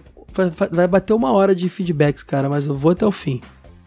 Rafael Pereira da Silva, fala Caio, boa tarde. Eu assisti a TV numa Sharp com, uma, com madeira do lado e com receptor HF. Me lembro que era muito difícil pôr algum videogame para rodar ali. Em relação à TV a cabo, só fui ter por volta de 2003 ou 2004, graças ao Gato Net. Parabéns pelo programa e ouvi o Super Soda e achei incrível e adorei o personagem monstrinho. Sensacional. Sucesso na sua nova empreitada. Valeu, Rafael, que bom que você gostou. É, o monstrinho, gente, lá no leitura de e-mail, de comentários, igual eu tô fazendo aqui, eu faço conversando com o personagem, que é o monstrinho, que eu não vou dizer quem faz, que é como se fosse a Xuxa com o fantoche dela na época lá, lendo as cartinhas, sabe? É uma referência, assim. Depois ouçam lá e me digam se vocês gostaram. Ó, o Rodrigo Medeiros Lenneman botou uma foto aqui, ó. Para quem nunca entendeu a referência, ele botou o Spock do Star Trek ciências exatas, o Kirk, ciências humanas e o McCoy, ciências biológicas. O McCoy era o médico da, da nave, né? O Kirk, o capitão, e o Spock, o cientista. Aí ele bota, aguardando o episódio sobre Star Trek 2, A Ira de, a Ira de Khan. De longe, o melhor filme já feito sobre Star Trek. Antes, Rodrigo, vai, a gente vai ter que fazer um de Star Trek. Eu tenho vontade de fazer. Vou, vou, vou negociar com a Sora isso aí que acho, acho que ela vai mandar bem. Valeu, Rodrigão. E para fechar, finalmente, o Bruno Godoy. Fala galera, gostei demais do episódio. Lembro de ter uma TV de tubo sempre Toshiba e jogar Sega Saturn, Nintendo 64 e Play 1 e Play 2. Uh, ah, só que pegava preto e branco, muito bom. Pô, se pegava preto e branco era uma questão de região, de pau M e NTSC, cara. A TV não devia converter, isso era um saco mesmo. Meu Deus, eu lembro muito dessas histórias. Valeu, Bruno, pelo comentário. Já estou até cansado, gente. Uma hora de leitura de feedbacks. Fui até o fim, só deixei de ler comentários idiotas mesmo, li todo mundo. Voltem mais vezes, ouçam Super Soda, comentem lá também, vocês vão gostar. Ficamos por aqui, tchau, tchau.